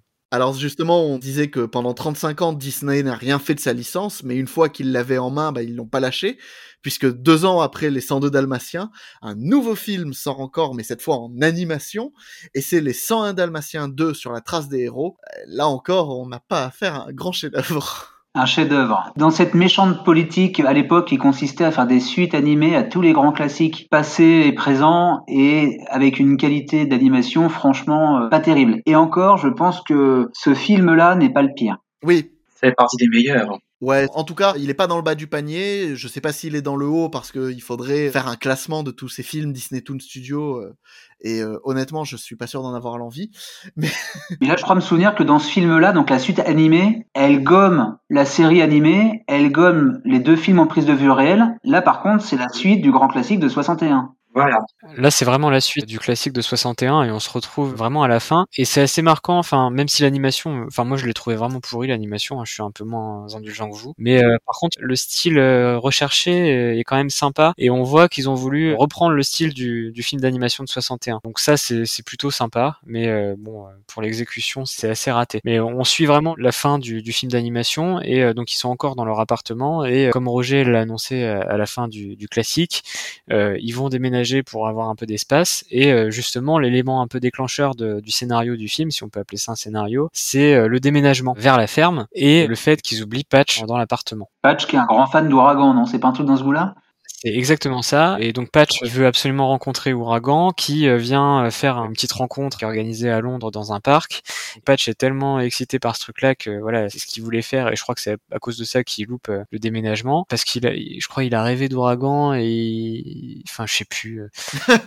c'est aussi Pongo qui a mal compté. Ah, c'est ça, c'est ça. Pongo, il a, il a mal compté, ouais, tout à fait. Et, et donc Patch, il s'endort dans une autre pièce et finalement, il est un peu oublié. Et après, donc il sort quand c'est trop tard. Et donc il va aller voir Ouragan et, le film va, un peu se dérouler là-dessus et Ouragan va sauver un peu les chiens qui sont rattrapés par Cruella. Et le, seul truc que j'ai trouvé un peu réussi dans le scénario, c'est euh, justement ce qui tourne autour d'Ouragan, euh, en tout cas dans la première partie où on voit que c'est euh, un peu une parodie d'un acteur de soap un peu, un foireux, mais qui est un but de lui-même et qui son, son job car son personnage meurt et on voit un peu les réactions qu'il peut avoir. Alors au final, bon, on se rend compte qu'il y a un petit complot derrière cette histoire, mais en tout cas à un moment il pense qu'il va perdre son job et on voit l'acteur déchu, c'est assez bien foutu, mais c'est à peu près tout.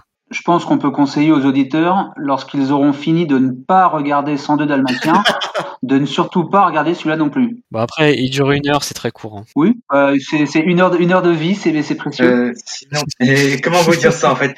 Je vais peut-être euh, être celui qui va défendre ce film, mais c'est vraiment le film que j'ai le plus vu comparé au premier film à l'époque. C'est parce que t'es jeune, ça. Voilà. Nous, les vieux, on n'a pas profité de ce film.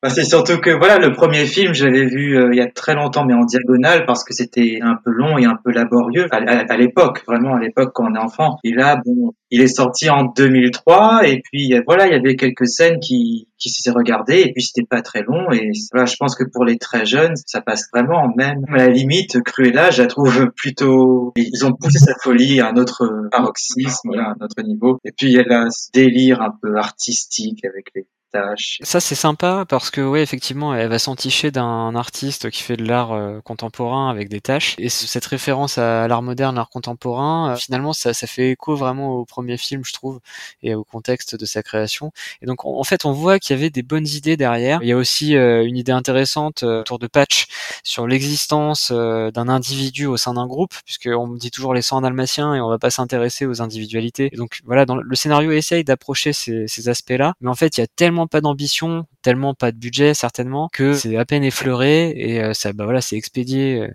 en une heure euh, emballé c'est pesé. Même il y a une course poursuite à la fin du film qui est rocambolesque mais qui est plutôt raté quand même. Mais c'est dommage quoi. Enfin c'est dommage parce qu'il y, y, avait quand même quelques bonnes idées je pense à l'origine et il y avait moyen de faire une suite intéressante même si elle n'était pas nécessaire mais c'est raté bah, on est un peu dans le même cas que. Bah, en fait, c'est aussi une suite Disney Toon, mais on est un peu dans le même cas que La Belle et le Clochard 2, L'appel de la rue. C'est deux films qui se suivent et qui se ressemblent. Euh, les 101 Dalmatiens, La Belle et le Clochard, et les deux suites sont euh, assez rapprochées aussi, il me semble. C'est des films où, en fait, se cachent des bonnes idées, où il y a des bons trucs, des éclairs de génie qui, peuvent y être et qu'on se dit, euh, ça aurait pu donner quelque chose dans un bon film, mais l'ensemble est tellement moyen que, bon, bah, au final ouais, ça va faire plaisir aux gamins, et puis après, euh, le, fan Disney adulte va dire je l'ai vu une fois, pas deux, quoi. C'est ça. Ou alors si vous avez un long trajet euh, pour aller au boulot en transport en commun avec Disney Plus sur votre téléphone, quoi. Ouais, si vous avez un long trajet pour aller au boulot, regardez le premier.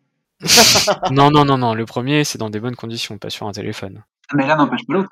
Mais sinon, j'ai l'impression qu'en fait, ce film, je pense qu'il a remporté des prix, pas des prix très prestigieux, mais des prix du genre une des meilleures DVD euh, euh, d'animation, un truc comme ça. Alors oui, effectivement, aussi étonnant que cela puisse paraître, tu as raison, Fred. Le film a remporté des prix au DVD X Awards pour meilleur film d'animation, meilleur réalisateur, meilleur montage et meilleure partition musicale. Mais honnêtement, quand on voit le niveau du film, je pense qu'on peut remettre en question la pertinence de ces prix. D'ailleurs, après ce film, finalement, la licence des 101 Dalmatiens est remise dans le coffre Disney pendant quelques années. Il euh, y a seulement Cruella d'Enfer qui est ressorti de temps à autre pour divers films ou séries télé sans grande envergure. Jusqu'en 2019, où The Walt Disney Company remet une pièce dans la machine avec 101 rue des Dalmatiens. Alors Fred, je sais que toi tu as vu cette série-là. Est-ce que tu peux nous dire un petit peu euh, le niveau de cette série? Eh bien, si on compare à l'ancienne série, c'est tout de suite mieux. Pour ça, après, c'est une série qui est ancrée dans son époque. Bon, elle est vraiment particulière parce que en fait, on ne retrouve plus vraiment les personnages qu'on a dans les 101 Dalmatiens. Disons qu'en fait, les personnages sont les arrière arrière petits enfants de Pongo et Perdita. Et du coup, nous sommes au 21e siècle, donc euh, les gens ont des téléphones Et du coup, on a 101 Dalmatiens qui vivent au 101 rue des Dalmatiens à Londres. La série est pas trop mal. Alors, faut savoir que la diffusion a été assez particulière. Bon, en Europe, elle a été diffusée sur Disney Channel et parfois même sur Disney XD dans certains pays où ça existe encore. Et même parfois sur Disney Junior. Donc, elle a été un peu sur les trois chaînes, ce qui est particulier. Aux États-Unis, elle a d'abord été mise sur Disney+, uniquement sur Disney+. Et puis ensuite, elle a été proposée sur Disney XD plus tard. C'est une série qui n'a qu'une seule saison. Un épisode dure à peu près une dizaine de minutes. Et on a du coup ces nouveaux Dalmatiens qui euh, vivent euh, leur aventure. Alors après, je me permets d'intervenir. On a une époque aussi où Disney, niveau euh, série télé d'animation, propose quelque chose de beaucoup plus qualitatif que ce qu'il pouvait proposer dans les années 90, même s'il y avait quelques pépites dans les années 90. Mais dans les années 2000-2010, Disney a vraiment rehaussé le ton. Je pense à des trucs comme Phineas et Ferb, Souvenir de Gravity Falls, DuckTales. Enfin voilà, ce genre de série où vraiment même un adulte peut prendre du plaisir à regarder ce genre de série-là. Et est-ce que 101 rue des Dalmatiens, est-ce que ça, ça tient la dragée haute au même niveau qu'un Phineas et Ferb ou qu'un Gravity Falls par exemple, ou euh, ça s'adresse plutôt à un public euh, enfant et adolescent? Disons que vu le ton de la série, c'est peut-être plus pour les enfants. Bon, peut-être pas uniquement preschool, mais il faut du temps pour s'y habituer. Je pense que le format 11 minutes aide beaucoup parce qu'on a que une dizaine de minutes pour faire un épisode. Finalement, on ne prend que l'essentiel. Il y a un casting qui est assez intéressant. Les personnages, il faut prendre du temps pour les connaître. Et puis, on utilise aussi certaines choses dans la série, comme par exemple, on a un drôle de personnage, on sait pas qui c'est. Il a les cheveux blancs, il a un blouson rouge, il fait un peu penser à Cruella. On sait juste qu'il s'appelle Hunter et il est particulier ce personnage. On comprend très vite que c'est un antagoniste, mais disons que plus tard il révèle un peu ce qu'il est vraiment. Et on tease un peu Cruella aussi dans la série. On voit pas Cruella dans la série? On la tease et puis on, on, la voit dans le dernier double épisode. Attends, elle a quel âge? Ça se passe au 21e siècle. Ah ben oui, c'est vrai. Oui, c'est ce que je me suis dit aussi. Elle a, elle a un siècle Cruella. D'accord, très bien. Donc c'est cohérent. Oui, en fait, c'est intéressant de parler de Cruella parce que dans la série, elle n'a plus sa cigarette Bon, je pense que ça vient du fait de la censure peut-être. Par contre, elle a un parfum qu'elle s'aspire qui est tout vert. Et en fait, on se rend compte qu'elle a besoin de ce parfum parce que si elle l'utilise pas, elle a comme genre des sortes de craquelures sur son visage. Je pense qu'elle est quand même très très vieille. Et puis, euh, je ne sais pas si je peux spoiler concernant Hunter. Ouais, oui, je pense que c'est une saison, donc euh, tu peux te permettre.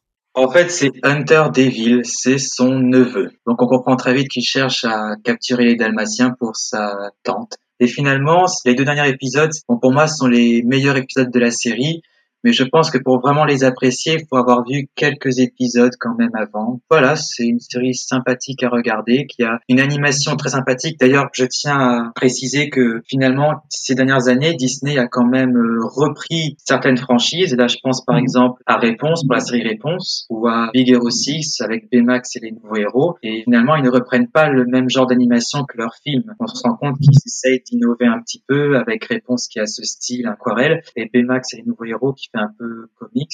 Là, du coup, pour le Saint rue des Dalmatiens, on a un studio canadien qui s'en occupe et on a une animation qui est plutôt sympathique, qui sort des sentiers battus. Ça change un peu et ça fait du bien dans le paysage euh, Disney d'avoir une animation comme ça. Après, ce qui est un peu dommage, c'est que après avoir vu la première saison, on se rend compte que la série est pas si mal que ça, mais la série n'a pas été renouvelée pour une seconde saison et il semblerait que c'est parce que les chiffres sur Disney Plus aux États-Unis n'étaient pas très très bons malheureusement. Alors pour l'anecdote, je me suis un peu renseigné euh, sur le, la série en question et je vois que justement pour faire un petit clin d'œil, c'est assez drôle. Tu disais que les Dalmatiens vivaient au 101 rue des Dalmatiens euh, et en fait la propriétaire euh, de l'appartement qu'ils occupent est une milliardaire excentrique qui leur a laissé la maison pour aller vivre sur une île et la propriétaire en question s'appelle Dodie Smith. Donc joli clin d'œil à l'autrice du roman originel. Je trouve que la série se tient beaucoup mieux que l'ancienne série. Donc oui, ça vaut le coup d'œil pour certains épisodes. Si vous aimez les 101 dalmatiens, vous pouvez vous permettre de regarder ça, alors que le reste dont on parlait avant, c'était peut-être pas forcément obligé. Ouais, si vous n'avez que deux heures à perdre, euh, regardez Cruella. Et oui, justement, alors Cruella, on y arrive en 2021. La franchise est plus ou moins remise sur le devant de la scène avec, euh, bah, du coup, Cruella, un film préquel consacré à la grande méchante et où Glenn Close passe le relais à Emma Stone. Et dans une période marquée par le Covid-19, le film fait sensation et relance Disney après les complications à la suite de la crise. Alors là, on a un film qui s'inscrit complètement dans la mouvance qui a été euh, mise en place par Joker de Todd Phillips. Ouais, exactement. Là, l'idée, c'est clairement de donner le premier rôle à un méchant et de faire un peu la backstory du méchant pour voir comment il est devenu ce qu'il était dans le premier film. Donc là, on a Disney qui surfe sur le succès de Joker. Et, et, en concevant un univers finalement euh, vraiment spécial, comme Joker le faisait euh, dans un, un, monde vraiment différent de ce qu'on avait dans les autres films Batman où le Joker pouvait apparaître. Là, euh, Cruella, c'est pareil, elle est vraiment dans un monde spécial, très stylisé. Et pour le coup, le parti pris a été fait de placer le film dans les années 70, dans le Londres punk rock, vraiment. Et ça se ressent d'ailleurs dans la BO. où on a, on a les Doors, on a Blondie, on a les Clash, on a Queen. La BO est superbe. Ah, la BO est incroyable. Et même la chanson originale d'ailleurs, qui est signée Florence and the Machine, elle, elle, est plutôt sympa. Et il y a, y a, vraiment un style qui se dégage de ce film et un style assez, euh, bah, pour le coup, moderne. Donc euh, on a un retour à, à, ce qui était la patte euh, du film d'animation et on a quelque chose de vraiment très très très original et assez audacieux par rapport aux autres productions Disney de ces dernières années euh, et aux fameux remakes euh, des films d'animation qui étaient très euh, en général calqués sur le produit d'origine. Là, on sent qu'il y a une volonté artistique de se dégager de ça. On a à l'affiche un duo extraordinaire. Hein. Emma Stone et Emma Thompson, chapeau. Hein. Franchement, c'est magnifique. Oui, puis les deux sont, sont vraiment excellentes. Alors Emma Thompson, c'est un rôle inédit et elle est, elle est géniale comme dans tous les films dans lesquels elle joue. Le rôle de la baronne, ouais, non, c'est superbe là-dedans. Et Emma Stone, ce qui est bien, c'est qu'elle arrive à s'affranchir complètement finalement des interprétations précédentes et notamment évidemment de celle de Glenn Close. Elle est complètement différente, euh, mais elle endosse parfaitement euh, ce, ce, rôle de Cruella, alors qu'il n'est pas Cruella au début du film, évidemment, c'est ça le concept. Mais en fait, on la voit basculer petit à petit les événements, euh, les galères qu'elle traverse au cours de sa jeunesse et progressivement en grandissant, euh, finalement, tout ça paraît très cohérent. En fait, la progression paraît très cohérente. Il n'y a rien de choquant, il n'y a rien de forcé non plus. On pourrait se dire, voilà, on a juste écrit un film pour essayer de la faire devenir méchante. Non, en fait, c'est tellement bien foutu que ça paraît naturel. C'est comme dans Joker. On la voit basculer glisser progressivement vers son statut de Cruella, c'est vrai que c'est bien écrit. Et, et, on voit les problèmes psychiatriques, clairement. Et puis là encore, visuellement, les décors, les costumes, ça vaut le coup d'œil. Hein. Ah ouais, c'est incroyable. Il est très très beau ce film très très beau. Oui, et puis c'est vrai que tu disais qu'elle arrive à se démarquer de Glenn Close des autres interprétations de Cruella, mais c'est vrai que la relecture du personnage qui est faite d'abord par le film et ensuite par Emma Stone aussi est très intéressante parce que ça a permis à Emma Stone de, s'épanouir dans le rôle et de, délivrer une prestation complètement inédite alors qu'on connaît le personnage et en fait on le redécouvre et c'est un plaisir de se dire on pensait tout connaître de Cruella et on redécouvre le personnage grâce à la prestation d'Emma Stone. Une nomination aux Oscars aurait été bien, mais bon, elle est passée à côté, Emma Stone. Là. Le film est nommé pour les costumes et les coiffures, je crois, de mémoire. Ah oui, c'est vrai que c'était incroyable. Ce qui est mérité. Ah, il faut qu'il récupère les costumes, franchement, ça vaut le coup. Euh, ouais. Qui a en face euh, vaut pas les costumes de Cruella, je pense. Après, c'était un film sur la mode. Ouais, et pour le coup, justement, il joue bien là-dessus. Alors, clairement, euh, je suis, je suis vraiment pas euh, normalement le public euh, pour les films sur la mode. J'ai détesté Le Diable s'habille en Prada. mais, mais celui-là, ça marche bien en fait. Ils arrivent à ancrer le scénario dans le milieu de la mode, à avoir le visuel qui va avec, et en faire quelque chose de très accessible, y compris quand on n'accroche pas trop avec ce milieu-là. C'est vraiment réussi. Et ce qui est plutôt drôle, c'est que par petites touches et par des clins d'œil, le film s'inscrit dans le, la, le, cadre de la franchise sans un dalmatien, puisqu'on va retrouver des personnages que l'on connaît déjà. Il y a Jasper et Horace. Il y en a d'autres qu'on retrouve également. Je vais pas forcément les citer parce que ceux qui n'auraient pas vu le film pourront apprécier la surprise. Mais on, on voit en fait que petit à petit le film reconstruit un petit peu l'univers des 101 dalmatiens et euh, ça laisse un, un, potentiel finalement assez énorme s'ils veulent euh, le développer par la suite. Et je crois d'ailleurs que euh, une suite est dans les tuyaux. Oui. T'as pas aimé le Diable en Prada, Fabien? Moi, je, je, déteste ça. Pourtant, Meryl Streep dans le rôle de Laurent, pardon, de Miranda. Moi, j'ai trouvé ça sympa. Ah, ça c'est petit, ça. Ah, j'aime bien, j'aime bien Meryl Streep et j'aime bien Laurent, mais j'aime pas trop. Euh, non, non, le, le, film, j'ai pas, j'ai pas aimé du tout. Pourtant, ouais, il y a, y, a, y a, des actrices excellentes dedans, mais bref, c'est pas mon truc. Et alors oui, juste, on fait un petit retour avant de conclure cette partie parce qu'on a oublié Once Upon a Time et, et Descendants, parce que c'est vrai que Cruella fait aussi une apparition dans ses séries et dans ses téléfilms, mais je crois que c'est, c'est plus discret encore. Là, Once Upon a Time et Descendants, euh, vraiment, c'est pas de l'ordre du caméo, mais pas loin. Euh, je dirais pas juste que là, enfin bon, à la première saison, oui, on a quand même un dalmatien qui s'appelle Pongo. Bon, ça tient plus du clin d'œil que je ne pense pas que ce soit le véritable Pongo. Par contre, euh, Cruella, on serait qu'elle est plutôt sous-exploitée. Elle apparaît à la deuxième moitié de la quatrième saison et elle est avec un trio de méchantes. Donc elle est avec Maléfique et Ursula. Déjà, ça détonne un petit peu parce que, comme on l'a dit, Cruella est tellement humaine que c'est difficile de la voir à côté de Maléfique et d'Ursula. Et pourtant, c'est quand même elle qui a eu le meilleur épisode de la saison. Bon, après la saison 4, euh, elle est un peu particulière. Elle a eu une backstory, mais tellement différente des autres. En fait, pour tout dire, dans cette saison-là, les méchants de, Disney pouvaient avoir leur fin heureuse. Et disons que la fin heureuse de Cruella était particulière. Après, pour continuer, elle a continué à être dans la saison 5. Bon, sans trop spoiler, disons qu'elle est encore sous-exploitée, même si elle aurait pu avoir de bonnes répliques. Disons qu'il lui manquait quelque chose. Enfin, elle avait un bon lien avec le personnage principal de la série, mais ils l'ont pas vraiment exploité. Et puis, elle apparaît à la dernière saison, dans l'avant-dernier épisode. Bon, à la septième saison, c'est, ça allait très très loin. C'est bizarre parce qu'ils ont utilisé quelque chose chez elle. Non, je, vais- je vais m'arrêter là parce que on va loin avec Cruella. Il y a un potentiel qui n'est pas utilisé et c'est bien dommage dans Once Upon a Time. Oui. En fait, il y avait tellement de personnages, tellement d'univers qui se sont un petit peu perdus. Et du coup, ben, Cruella, là-dedans, euh, elle a fait un peu tâche. C'est le cas de le dire. et alors, à propos de Descendants, est-ce que tu peux nous ajouter quelque chose? Eh bien, parmi le casting, on retrouve Carlos, qui est le fils de Cruella. Ce qui est original, c'est que cette fois, Cruella est interprétée par une actrice noire. Pourquoi pas C'est une bonne idée. Mais bon, après, Descendants, c'est un téléfilm euh, vraiment pour adolescents, préadolescents. Du coup, les enjeux sont un peu moyens. Bon, après, il faut avouer que dans les romans, on apprend que Cruella est plutôt cruelle avec son fils. Elle le prend un peu pour un esclave. Et puis, on apprend que son fils Carlos est ami avec les fils d'Horace et Jasper. Oui, parce que Horace et Jasper ont aussi des fils dans le roman. Bon, ben, il n'y a pas grand chose à dire. Carlos a peur des chiens parce que sa mère lui a dit que les chiens, ça lui fait peur. Et puis, à part ça, ouais, elle est pas, pas vraiment exploitée. Mais bon, en même temps, c'est pas vraiment le but du film. Bah après c'est vrai que l'idée de Descendants c'est plutôt sympa d'utiliser les enfants des héros qu'on connaît, mais de par le, le- le public auquel ils s'adressent et le budget qu'on a donné à ces films-là, en fait le potentiel est très vite euh, limité par euh, l'encadrement qu'on a donné à ce film. Déjà rien que le fait que ce soit un téléfilm, euh, forcément ça, ça bloque. Ouais, il y a une envergure limitée. Voilà. Et puis c'est vrai que là, on se trouve avec une Cruella qui est, enfin, on se trouve avec des méchants qui sont un peu, un peu au rebut. Enfin, quand on voit ce que sont devenus la méchante reine, Jafar, Cruella, on donne plus la vedette aux- à leurs enfants, en fait. Et bon, à part son style, Carlos, c'est pas trop Cruella, en fait. Il manque un peu de charisme. Il manque, euh, il manque un peu de folie, on va dire. Voilà.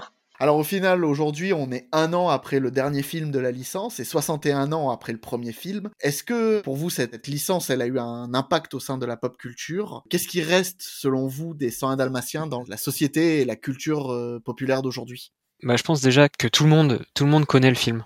Tout le monde sait à quoi ça fait référence. Vous aurez euh, quelqu'un qui va s'amuser à, à se teindre les cheveux en noir et blanc. euh, Tout le monde va penser à Cruella. Donc déjà, c'est vraiment imprégné, je pense, euh, dans, dans la culture populaire, en tout cas occidentale. Enfin voilà, tout le monde connaît ça. Ensuite, en, en référence dans des œuvres autres, et en l'occurrence des œuvres qui appartiennent à Disney dorénavant, il y a un épisode de la saison 6 des Simpsons, c'est l'épisode 20, qui est, qui est vraiment excellent et qui vient euh, parodier tout particulièrement les 100 dalmatiens, mais qui comporte également d'autres euh, références à Disney de manière générale. L'épisode s'appelle Une portée qui rapporte, et en VO c'est beaucoup plus euh, explicite. Il s'appelle 2001 Greyhounds, donc c'est deux douzaines et une de lévriers. Donc l'histoire en gros c'est que petit Papa Noël, le fameux lévrier des Simpsons, tombe amoureux d'une chienne qui finit par être adoptée par la famille en jaune. Ils vont avoir une portée de 25 chiots. Évidemment ça pose quelques petits soucis pour les Simpsons euh, qui ne peuvent pas garder autant de chiens chez eux, donc ils vont ils vont décider de les vendre. Et le seul qui se montre intéressé, évidemment, c'est Monsieur Burns, qui en fait euh, souhaite euh, avoir les chiens pour s'en faire une veste. Donc les Simpsons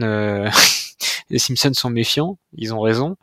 Et donc ils finissent par refuser de les lui céder, mais euh, Burns, euh, machiavélique euh, comme Cruella, décide de les enlever. Et donc après, il y a, pas mal de péripéties, notamment dans le dans le manoir de Burns, hein, qu'on connaît par ailleurs dans d'autres épisodes, mais qui forcément fait écho au manoir de Cruella, donc au Castel d'Enfer, pour ne pas citer son nom. Donc c'est vraiment un épisode très sympa, et comme je le disais, il y a pas mal de références à Disney. Il y a notamment une super parodie de C'est la fête de La Belle et la Bête.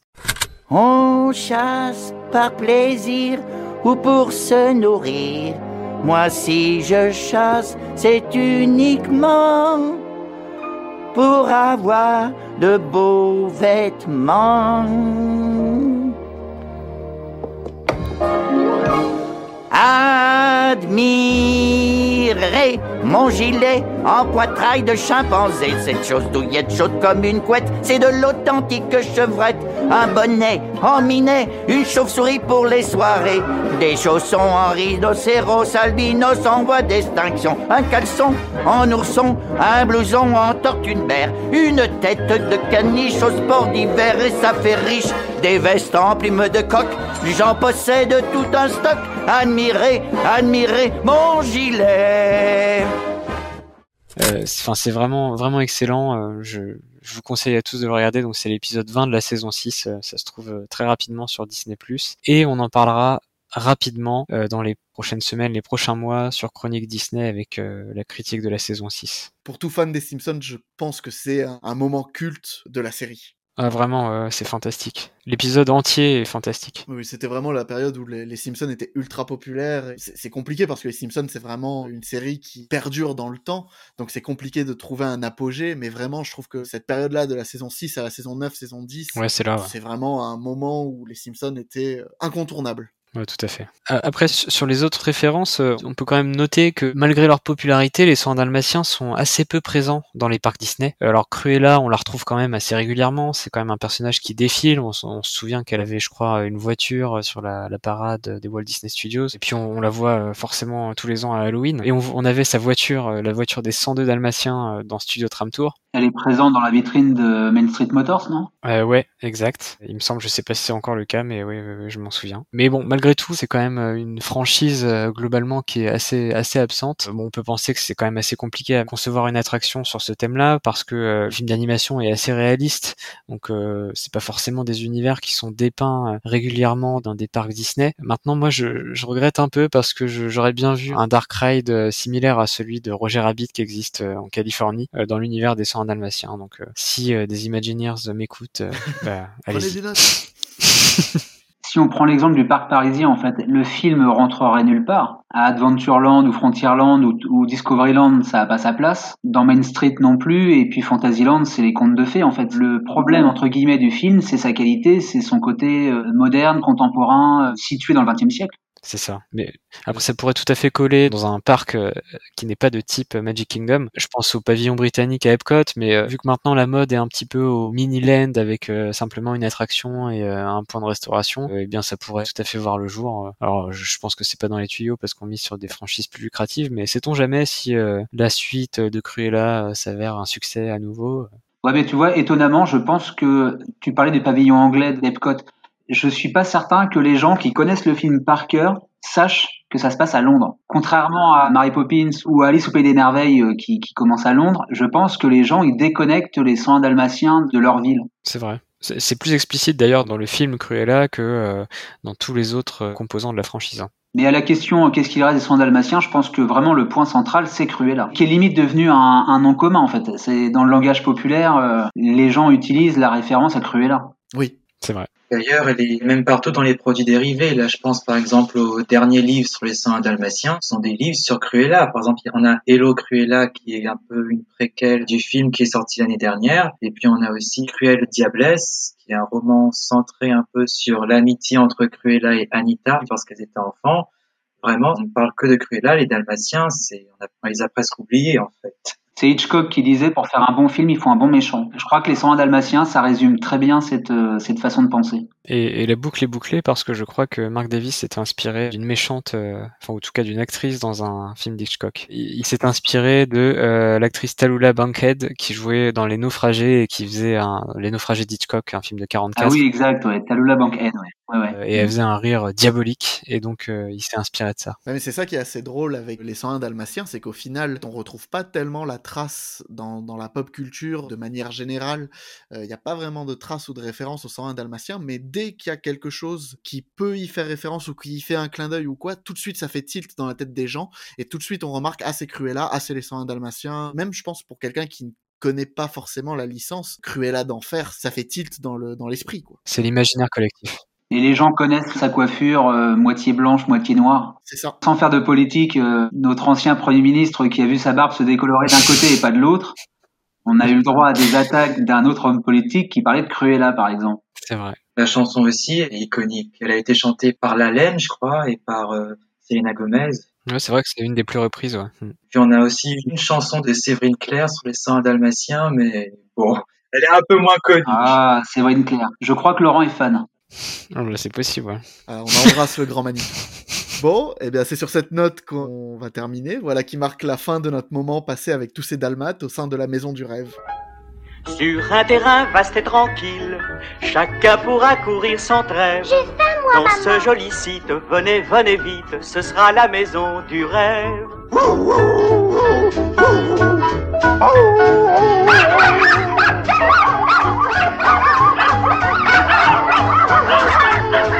La belle maison du rêve. Alors on arrive à la conclusion, notre discussion arrive bientôt à son terme, mais avant de conclure ce podcast et de quitter Londres, j'ai une dernière question pour chacun de vous. Euh, je commence par toi Frédéric, est-ce qu'il y a quelque chose en particulier que tu gardes en mémoire des 101 Dalmatiens? Sans hésitation, c'est Cruella. Bon, ça, je pense que tout le monde l'a compris. Je pense que c'est à peu près le cas de tout le monde. Et puis bon, après, c'est vrai que j'ai plus d'affinité avec la suite du film d'animation que, le film d'animation lui-même. Ça, ça, c'est déjà mon passé, ça. Mais bon, sinon, à part ça, en fait, j'ai du mal à voir comment la franchise peut encore une fois se développer sans Cruella. Bon, on a déjà reçu une série sans Rue des Dalmatiens. Je vois pas ce qu'on peut faire de plus. Une autre série avec des Dalmatiens. Je vois pas comment on pourrait faire. À part si c'est uniquement sur Cruella. Donc oui, moi je retiendrai Cruella, c'est la star des 100 Dalmatiens. Et la suite du film d'animation. C'est ton droit, mais... Voilà, voilà c'est mon droit.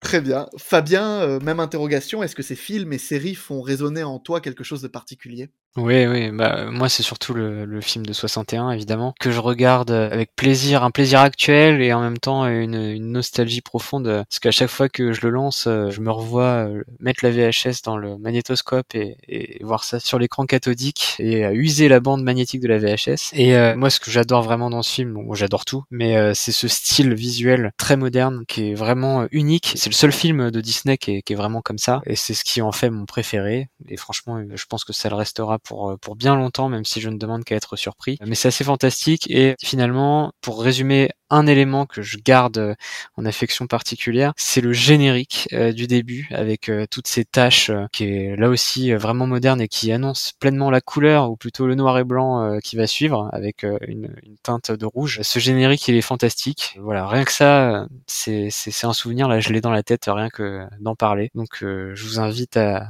toutes et tous, chers auditeurs, à le lancer au plus vite et à continuer de regarder juste après le générique, hein, ça vaut le coup.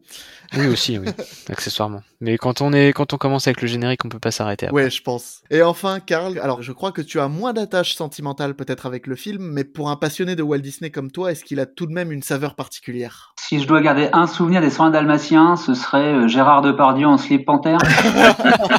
Non, c'est pas, non, non, c'est pas vrai. Un souvenir des soins dalmatiens, clairement, c'est l'animation de Cruella par Mark Davis qui est formidable. C'est la saveur particulière que tu gardes de. C'est son animation, clairement. C'est son dernier travail en tant qu'animateur et euh, pour moi, Cruella est une des méchantes les plus euh, réussies des studios. Bon, c'est la meilleure. C'est la meilleure. Ah, je sais pas si c'est la meilleure, mais en tout cas, elle est dans, le, dans les premières, ouais. Elle est iconique. elle est iconique, ouais. Et toi, Nathan, du coup? Ah, bah tiens, alors moi, j'avais pas préparé de réponse. Et ouais, un petit piège. Bah, Gérard Depardieu, vas-y, je te le prête. Oui, voilà, Gérard, merci. Euh, alors moi, c'est vrai que dans Les 101 Dalmatiens, ce que j'aime beaucoup, c'est le côté moderne et contemporain du film. C'est quelque chose que j'apprécie énormément, moi, en fait, dans, dans ce film-là, et qui fait que je trouve qu'il se détache de tous les classiques d'animation Disney. L'approche moderne et contemporaine, c'est en tout cas le seul du vivant de Walt Disney, puisqu'après le suivant c'est les Aristochats et encore qui n'est même pas contemporain puisque je crois que ça se passe au début du XXe siècle. Ouais, c'est les années 20. Voilà. Ouais, voilà, c'est ça, c'est les années 10, les années 20. Alors que les 101 Dalmatiens est marqué dans son temps.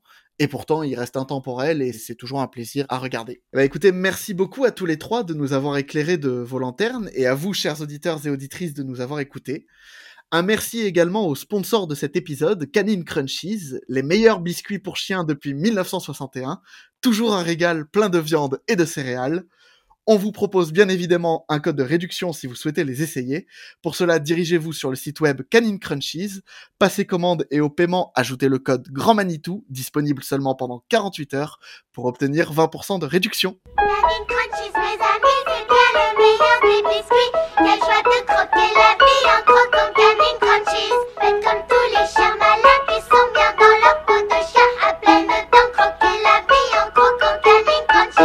Vous pouvez nous lire partout sur notre site amiral chroniquedisney.fr, mais aussi sur le forum disneycentralplaza.com, Facebook, Twitter et Instagram at Chronique Disney. Si ce podcast vous a plu, n'hésitez pas à nous le dire dans les commentaires sur les réseaux sociaux et surtout à le partager et à vous abonner, c'est très important. On se retrouve le mois prochain pour une nouvelle écoute. D'ici là, portez-vous bien et à très bientôt. Salut Ciao Salut à tous Salut